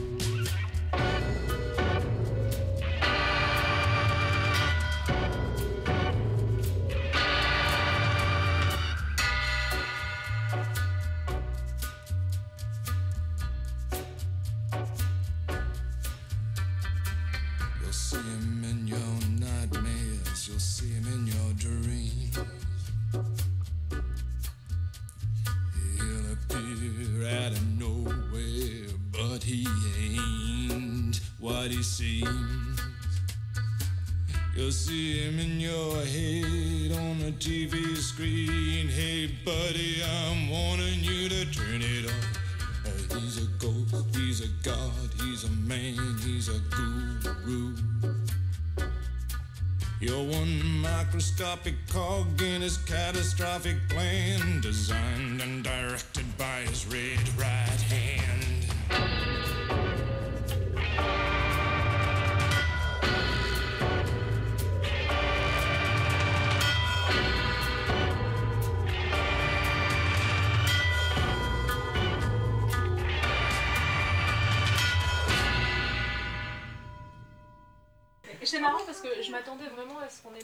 Épisodes préférés. Non. Bon, non, finalement, non, j'avais je- plutôt les mêmes que. Il y en a tellement, il y a 202 épisodes. En fait. Mais ouais, mais il y en a C'est- tellement c'est qui pas sont possible. au-dessus, quoi. Bah, je pense qu'on serait, on serait plus répandu là-dessus si on n'avait pas Tu vois, par exemple, le Seigneur du Magma, j'aurais pu le dire en bonus, mais Oh. tellement il est bon, quoi. Te- Tellement c'est la, la, la réflexion, elle est poussée sur tout. enfin. Il est super drôle. Bon, on boit un coup. Ouais, grave. Ouais.